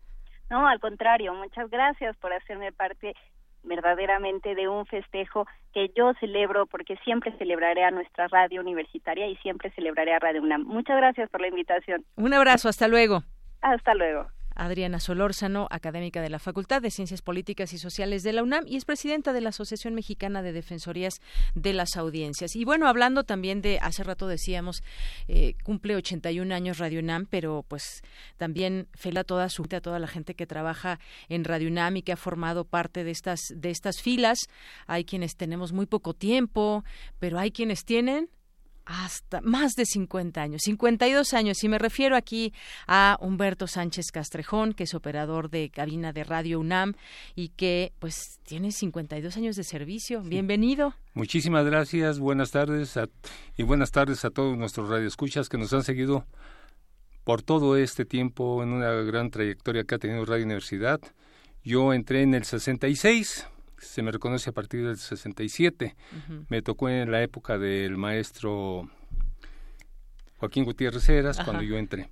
Muy bien. Sí, es y, una época maravillosa. Claro, una época maravillosa. ¿Y cuántos acontecimientos han sucedido y se han platicado por estos micrófonos, eh, Humberto? Y que además tú has tenido posibilidad, pues, de trabajar también con mucha gente que ha pasado por aquí. ¿Te, ¿Tienes algo que, eh, alguna anécdota que recuerdes o algunos de los personajes con los que has, eh, tuviste oportunidad de trabajar? Sí, hay muchos personajes bueno, empezamos con, bueno, y digo de que entré del 67, uh -huh. que se me reconoce para acá, los maest el maestro Eduardo Lizalde, Carlos Illescas, gran escritor el maestro Carlos Illescas, tuvimos también al maestro Diego Valadez, han sido una serie de personajes que han pasado por esta universidad, uh -huh. que ha sido un honor para mí compartir con ellos a través de este tiempo. Uh -huh. Parece un sueño, vivir esta radiodifusora, la madre de todos los universitarios, por la cual nos han escuchado todos.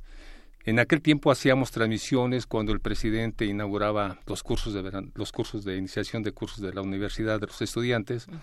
Se hacían los conciertos en el auditorio de la Facultad de Medicina.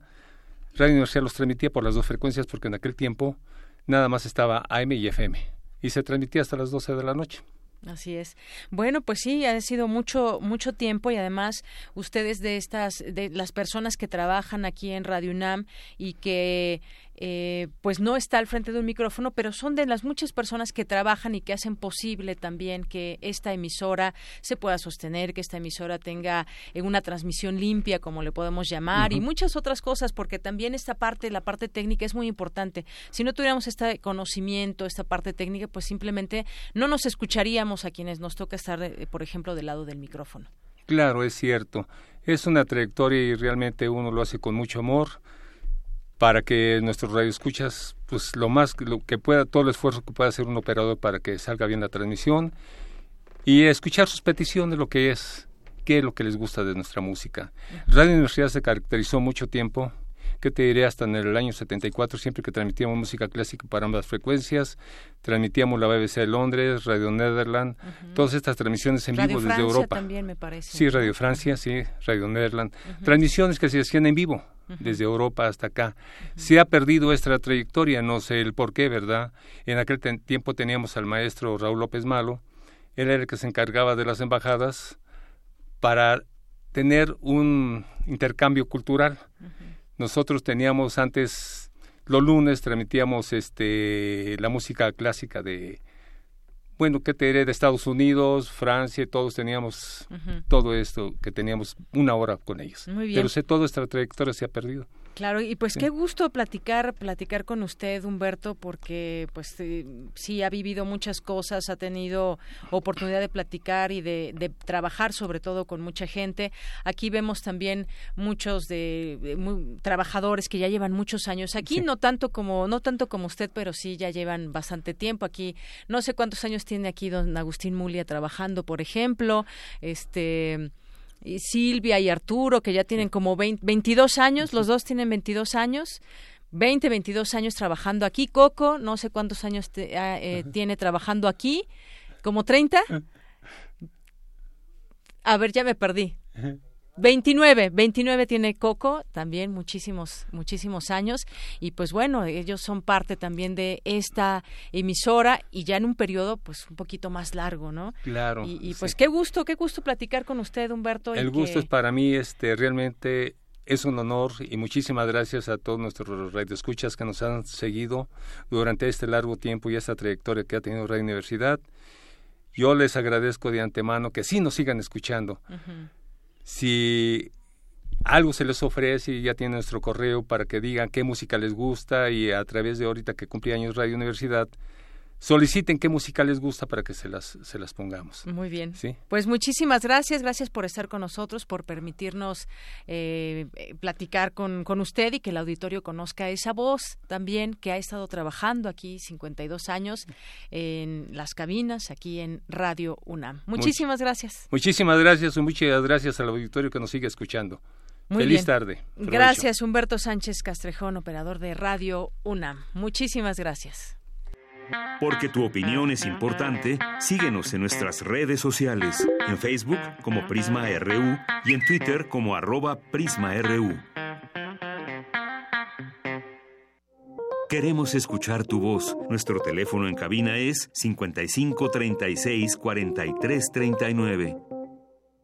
Continuamos dos de la tarde con 31 minutos y vamos ahora con la diversa versión de Ruth Salazar. El día de hoy, en esta sección, nos, nos va a hablar de la Red Nacional de Refugios, en los que se brinda atención integral especializada y protección a mujeres, sus hijas e hijos víctimas de violencia familiar y de género. Adelante. Diversa versión, transitando al horizonte de la igualdad.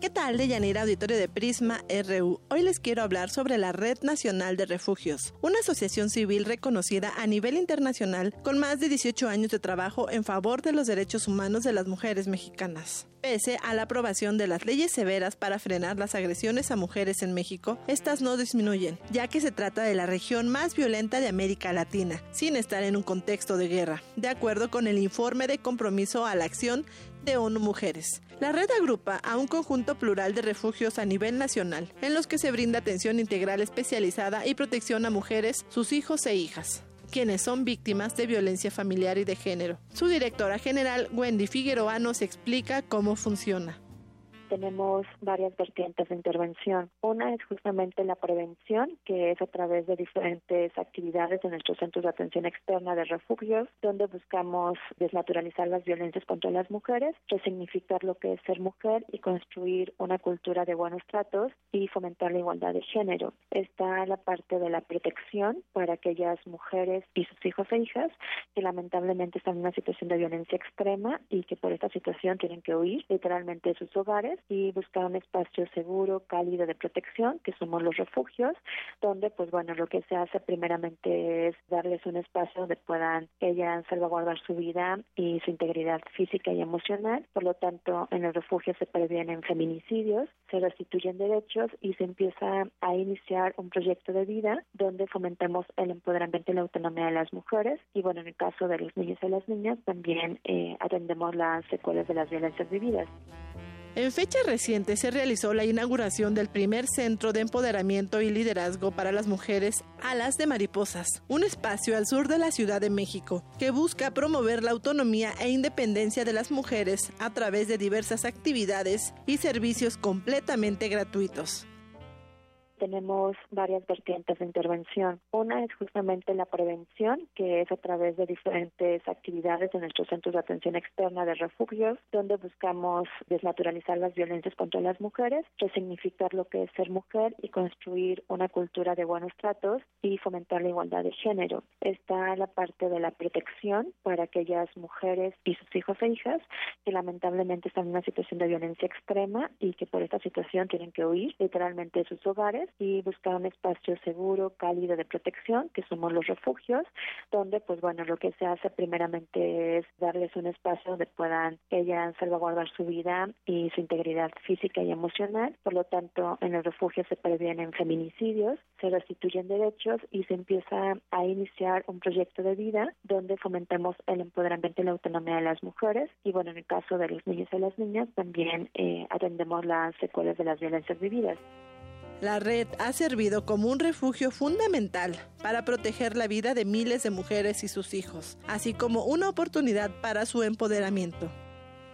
En los últimos cinco años hemos atendido a más de 33.072 mujeres, niñas y niños en situaciones de violencia a quienes se les han restituido sus derechos y se les acompaña en su proceso de autonomía y desarrollo integral como sujetas y sujetos de derecho tanto en refugios como centros de atención externa, identificando que pues, los centros de atención externa es la cara pública de estos espacios de protección. En el caso del Centro de Empoderamiento y Liderazgo de las Mujeres, efectivamente, pues bueno, es recién, no obstante, hemos atendido de marzo a la fecha a más de 200 mujeres de todas las edades y hemos trabajado tanto en los talleres grupales, en orientaciones psicológicas, jurídicas y capacitación eh, de autogestión económica para la autonomía e independencia financiera. Estamos las 24 horas del día, tenemos una línea de atención 01800 para el interior de la República para quienes requieran de alguna orientación o asesoría para la situación de violencia o posible situación que ellas puedan identificar, que es el 01800-822-4460 y en la Ciudad de México es el 5674-9695. Si te interesa colaborar, existen muchas formas en las que puedes involucrarte. En el caso de aquellas personas que quieran sumarse a nuestra labor, también es importante identificar que tenemos alternativas de voluntariado, de mm, prácticas profesionales y también de servicio social y que esto se puede difundir, insisto, a nivel nacional como internacional y nos pueden escribir al correo institucional que es dirección arroba rednacionalderefugios.org.mx. y ahí podemos ver cómo podemos sumar acciones eh, a través de la suma de esfuerzos de voluntades podemos hacer un cambio pues, significativo y trascendente en nuestra sociedad. Así que les invitamos a que nos puedan contactar y acercarse con nosotras Auditorio de Yanira, hasta aquí esta diversa versión. ¿Quieres conocer más sobre los talleres, los cursos y el trabajo que realiza la organización? Búscalos en Facebook como la Red Nacional de Refugios AC y en Twitter como arroba RNR Oficial. Gracias por su amable atención. Buenas tardes.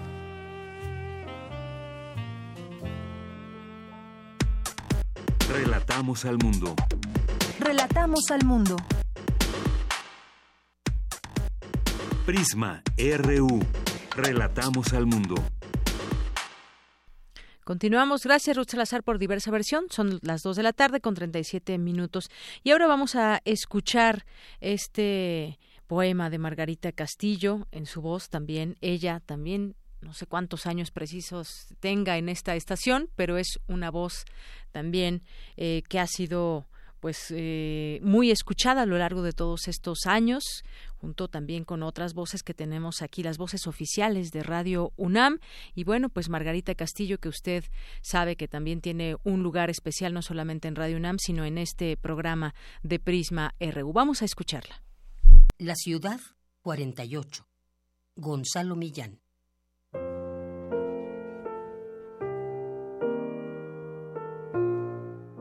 El río invierte el curso de su corriente.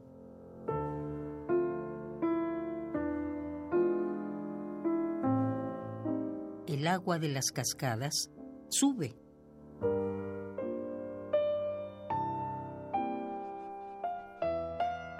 La gente empieza a caminar retrocediendo.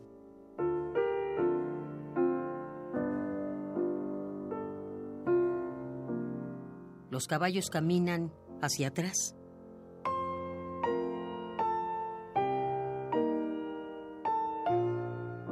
Los militares deshacen lo desfilado.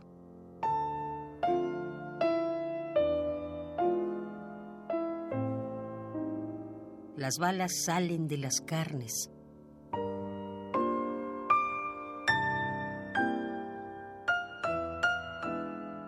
Las balas entran en los cañones.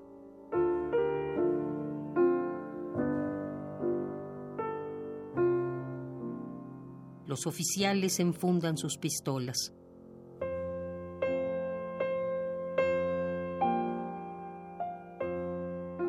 La corriente penetra por los enchufes.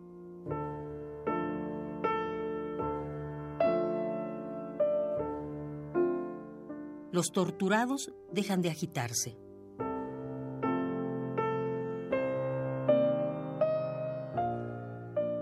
Los torturados cierran sus bocas.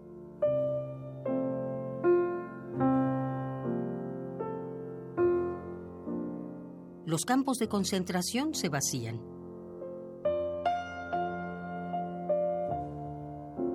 Aparecen los desaparecidos.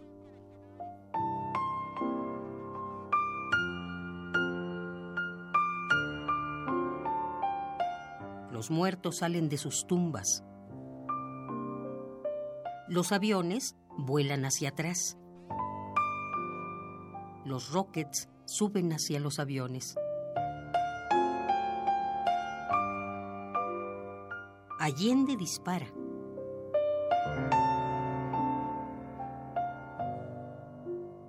Las llamas se apagan.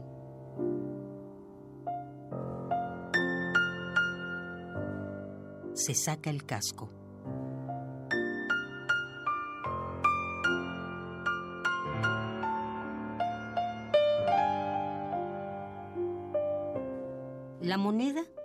Se reconstituye íntegra.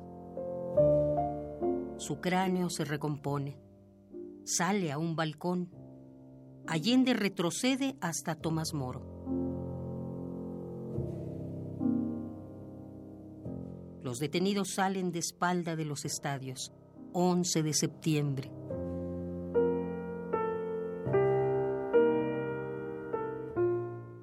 Las Fuerzas Armadas respetan la Constitución.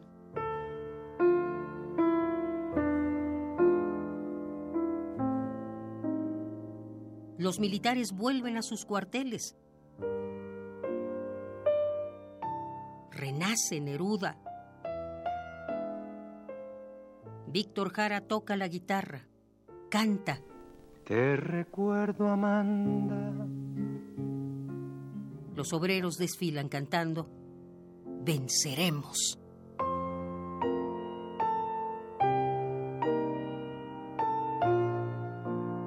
Venceremos, venceremos, mil cadenas habrá que romper. Venceremos, venceremos.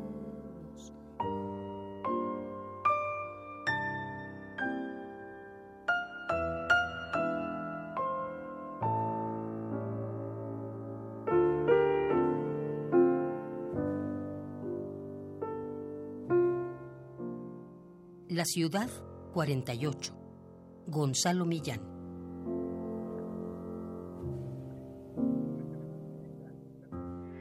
Porque tu opinión es importante, síguenos en nuestras redes sociales, en Facebook como Prisma RU y en Twitter como arroba PrismaRU.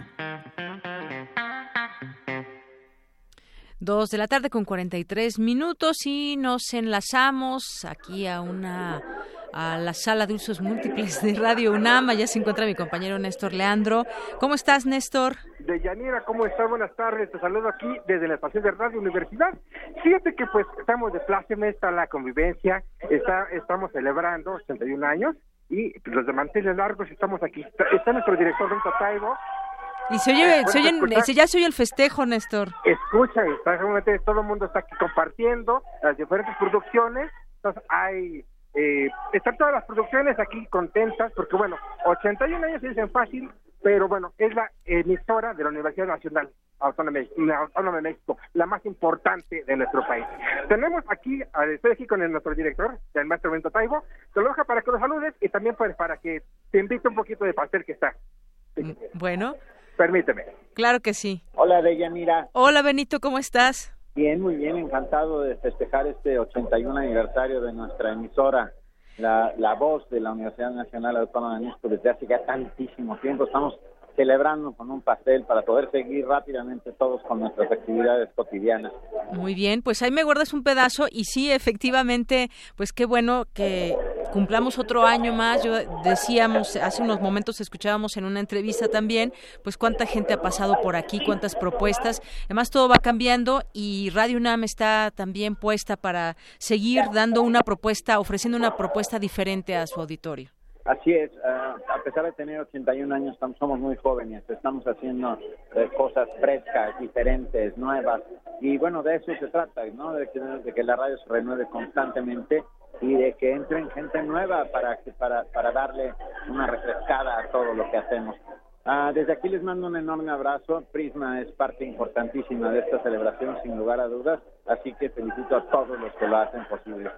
Muchísimas gracias, Benito, y un abrazo también para Abrazo, ti y para querida. todos. Gracias. Hasta luego. Bye.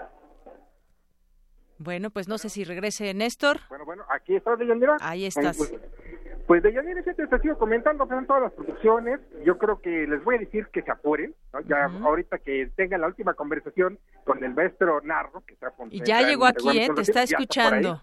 Bueno, pues yo les voy a decir que se apuren porque todavía hay pastel y que vengan, ahora sí que vengan a esta pequeña celebración que, bueno, estamos conmemorando. Muy bien. Y este, sobre todo, Deyanira, pues felicidades a todo el auditorio, felicidades también a todas las personas de aquí que nos están escuchando y pues seguimos rodando prácticamente, ¿no? Los primeros, los primeros 81 años de Radio Nam, los primeros.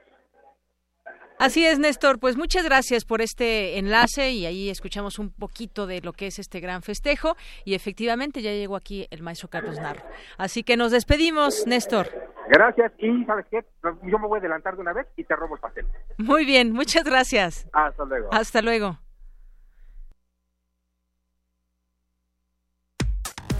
Relatamos al mundo. Relatamos al mundo.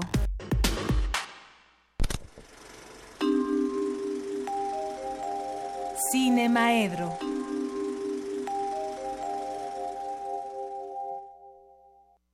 Yo, si no es de chocolate, no es pastel. Ya te escuchaste al aire, ¿eh?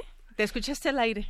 Ya quedó de traerme un pedazo de pastel de chocolate para la siguiente se semana. suma a una promesa. Ay, ya se está enojando Agustín Mulia, don Agustín Mulia, por estos golpes en la, en la mesa. Es que... Hay que amarrarnos las manos. Bueno, Sí, mientras no nos las mochen, todo está bien. ¿Qué No tal? el bronco y nos- Mira. ¿Cómo estás? Pues, este, ¿qué te diré? Contento Ujú. por los 81 años de, de Radio UNAM. Decepcionado porque verdaderamente terminaron los tres debates y creo que los partidos le quedan a deber al país de una manera espectacular. Los partidos y los candidatos. Pues mira, el partido, los partidos eligieron a esos candidatos, ¿no? Bueno, pero hay un independiente. que también le debe al país. que también le debe al país. Cuando menos se le puso algo de diversión a las cosas, pero los otros tres son verdaderamente un desastre. Y ni modo, eso es lo que vamos a tener los siguientes seis años, cualquiera de los tres. ¿no? Y yo no tengo ningún entusiasmo, pero como le digo a mis amigos, los que sí lo tienen, acuérdate que toda tu vida has estado en la oposición. Entonces, votes por quien votes, piénsate en diciembre. No te pienses ahorita en esta supuesta fiesta en la que eh, al- vas a ganar algo, porque además no vas a ganar nada. Esos señores ni, ni, te, ni les interesas ni le importas, ¿no? O sea, son representantes de grupos de poder y lo van a manejar y punto, ¿no? Entonces, este, nosotros vamos a seguir. Claro. Yo seguiré dando mis clases, seguiré los jueves viniendo a, ver- a hacer mi, mi este, participación aquí en esta. Y sin embargo hay que votar, ¿no? Yo creo que sí, yo creo que sí. Yo voy a votar. Voy a votar por una mujer que no llegó a las boletas electorales, pero que creo que el, el propio sistema estaba diseñado para que no llegara. Y entonces, bueno, pues es mi manera de decir, no estoy de acuerdo con nada de esto, es votar escribiendo el nombre de María de Jesús Patricio. Eso es lo que voy a hacer. Y nada más me imagino a ella en los debates y digo, pues no, no hubieran podido hacer los ridículos que hicieron, ¿no? Sea, tendrían que haberse sentado a hablar de cosas que son trascendentes, que son importantes. Pero bueno, no es eso de lo que quería este hablar. Sí. Ya hablaremos en, en este, incluso Oye, me eh, hiciste recordar, perdón que te interrumpa, que también en el cine pues se ha reflejado un poco Ah, de lo que son estas Tal cual, mm, tal cual. formas de tener Hice este una poder. pequeña, Ajá. este, unas pequeñas notas sobre eso, porque bueno, pues ahí, este, si los candidatos nos quedan a deber, yo de pronto recuerdo una elección en película, la película se llama Zona Muerta, es una película de David Cronenberg, con un este guion de de este de las de terror de Stephen Stephen King que es una película maravillosa y en la que de pronto vas a ver así como el candidato que va puntero en las encuestas, en el momento en el que va a haber un atentado contra él, agarra al niño que estaba demagógicamente cargando y se cubre con el niño en una de las escenas más horrorosas que he visto. Entonces, bueno, no, hay otros candidatos que de veras son todavía peores. El cine mexicano le ha de- no le ha dedicado mucho a esto. Yo creo que este me gusta la India María cuando cuando se mete a la política, ¿no? O sea, siempre es O este, Cantinflas. es singular. Cantinflas también se metió a la política.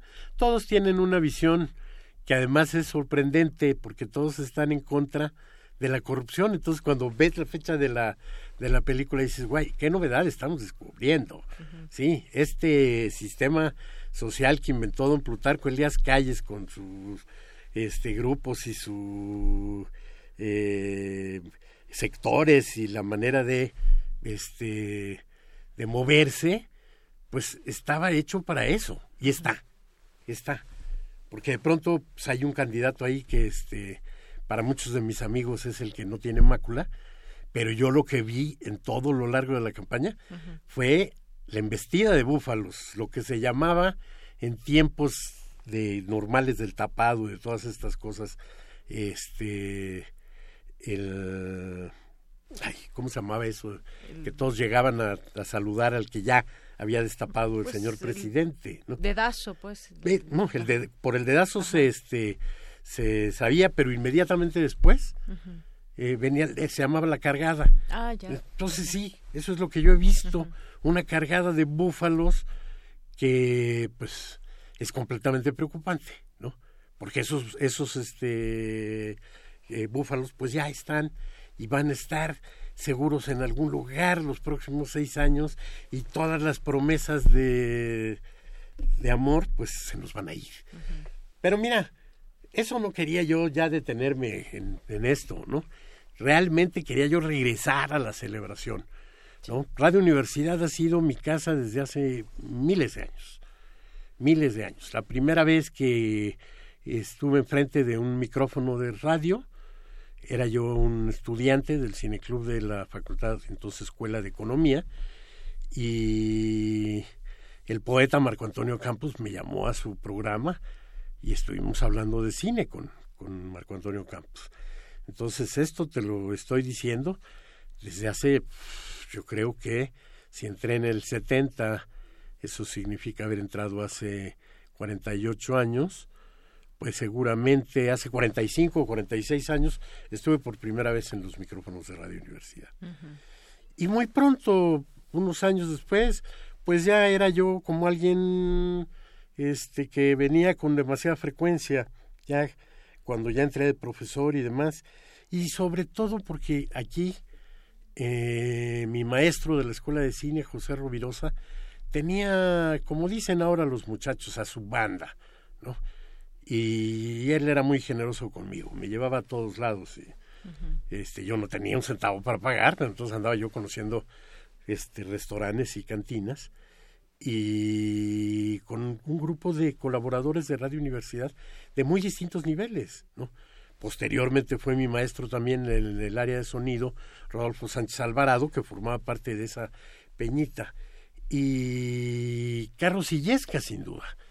Entonces, sobre eso es de lo que quería hablar. El Cineclub seguramente ya les platicó un poquito esta Monserrat el lunes, pero yo quiero hacerles un reconocimiento a quienes eh, desde el cine nos siguen recordando que fueron parte de Radio Universidad de alguna manera, ¿no? Este, y gente que tuvo que ver con el cine o que tiene que ver con el cine, han existido muchos a lo largo de Radio Universidad. Eh, por supuesto, Carlos Monsiváis con su programa El cine y la crítica, y con su extraordinaria erudición, poca gente sabía tanto de cine mexicano como Carlos Monsiváis.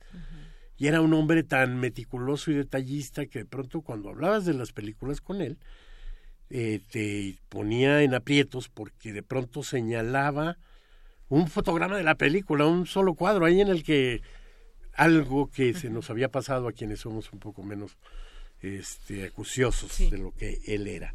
Entonces era un, un, este, un hombre extraordinario y tuvo mucho que ver con el cine de muchas maneras en la crítica, en la historia, del, este, en la investigación, en fin, este, multiusos como era Carlos Monsiváis, así también en su amor por el cine este, hizo demasiadas, demasiadas cosas. Y Carlos Illescas, ese personaje ah, con el que me llevaba el maestro Rovirosa, extraordinario poeta, de origen guatemalteco él, pero en algún momento toda la carga de Radio Universidad la llevaba él, toda, o sea, no daba los este los créditos para no atosigar, pues, pero se encargaba de programar la música y se encargaba de investigar este, algunas cosas y se encargaba de conseguir los materiales que de pronto eran de gran importancia, ¿no? Como cuando este la el intento de invasión en Bahía de Cochinos en, en este en Cuba, pues eh, él baja con, con este Sánchez Alvarado y le dice, vámonos por la onda corta, vamos a encontrar a ver qué está transmitiendo Radio Habana. La onda corta. Y ahí encontraron en la onda corta lo que se convirtió en parte de la programación de, de Radio Universidad. Entonces, puedo decir sin lugar a dudas que esa época de este Carlos Illescas en Radio Universidad es una época gloriosa, una época llena de humor, llena de cultura, llena de enormes hallazgos para el auditorio este universitario. Y esa onda corta que pues escuchaba en todas partes del mundo. Se necesitaban estos radios Esa era la virtud del, radio de onda corta. Claro. La onda corta ¿Todavía tiene Radio UNAM onda corta? Tenemos onda corta. Tenemos onda corta, tenemos la, la, señal este, autorizada y tenemos algún problema técnico que debe de resolverse en algún momento. Este, y bueno, eh, Carlos López Moctezuma, ni qué decir, ¿no? Fundador de uno de los programas más antiguos, no de la radio universitaria, de la radio del mundo, ¿sí? O sea, Carlos López Moctezuma fue el que inventó Panorama del Jazz. El mismo programa que ahora seguimos este, transmitiendo a cargo de este Ay, hombre, nuestro amigo este contrabandista, contrabajista. a ver, amigo este, del contrabajo. A ver aquí, ayúdenos. Este eh, y también, bueno, yo pues, aquí tengo, estaba viendo hace rato, déjame decirte, varios de, de, los colaboradores que forman parte hoy y bueno. Bueno, sin duda sigue siendo el panorama del jazz uno de los programas que marcan a esta emisora, ¿no? Y sin duda, ahorita lo vas a encontrar, si pones nada más a, a don Google, le preguntas, a le voy a preguntar yo por Panorama del Jazz y nos va a contestar, porque nada más hubo tres que hicieron Iván López Moctezuma, Juan, perdón, Juan López Moctezuma y inició el Panorama del Jazz y actualmente... Y, pero espérate, hubo un pequeño tiempo...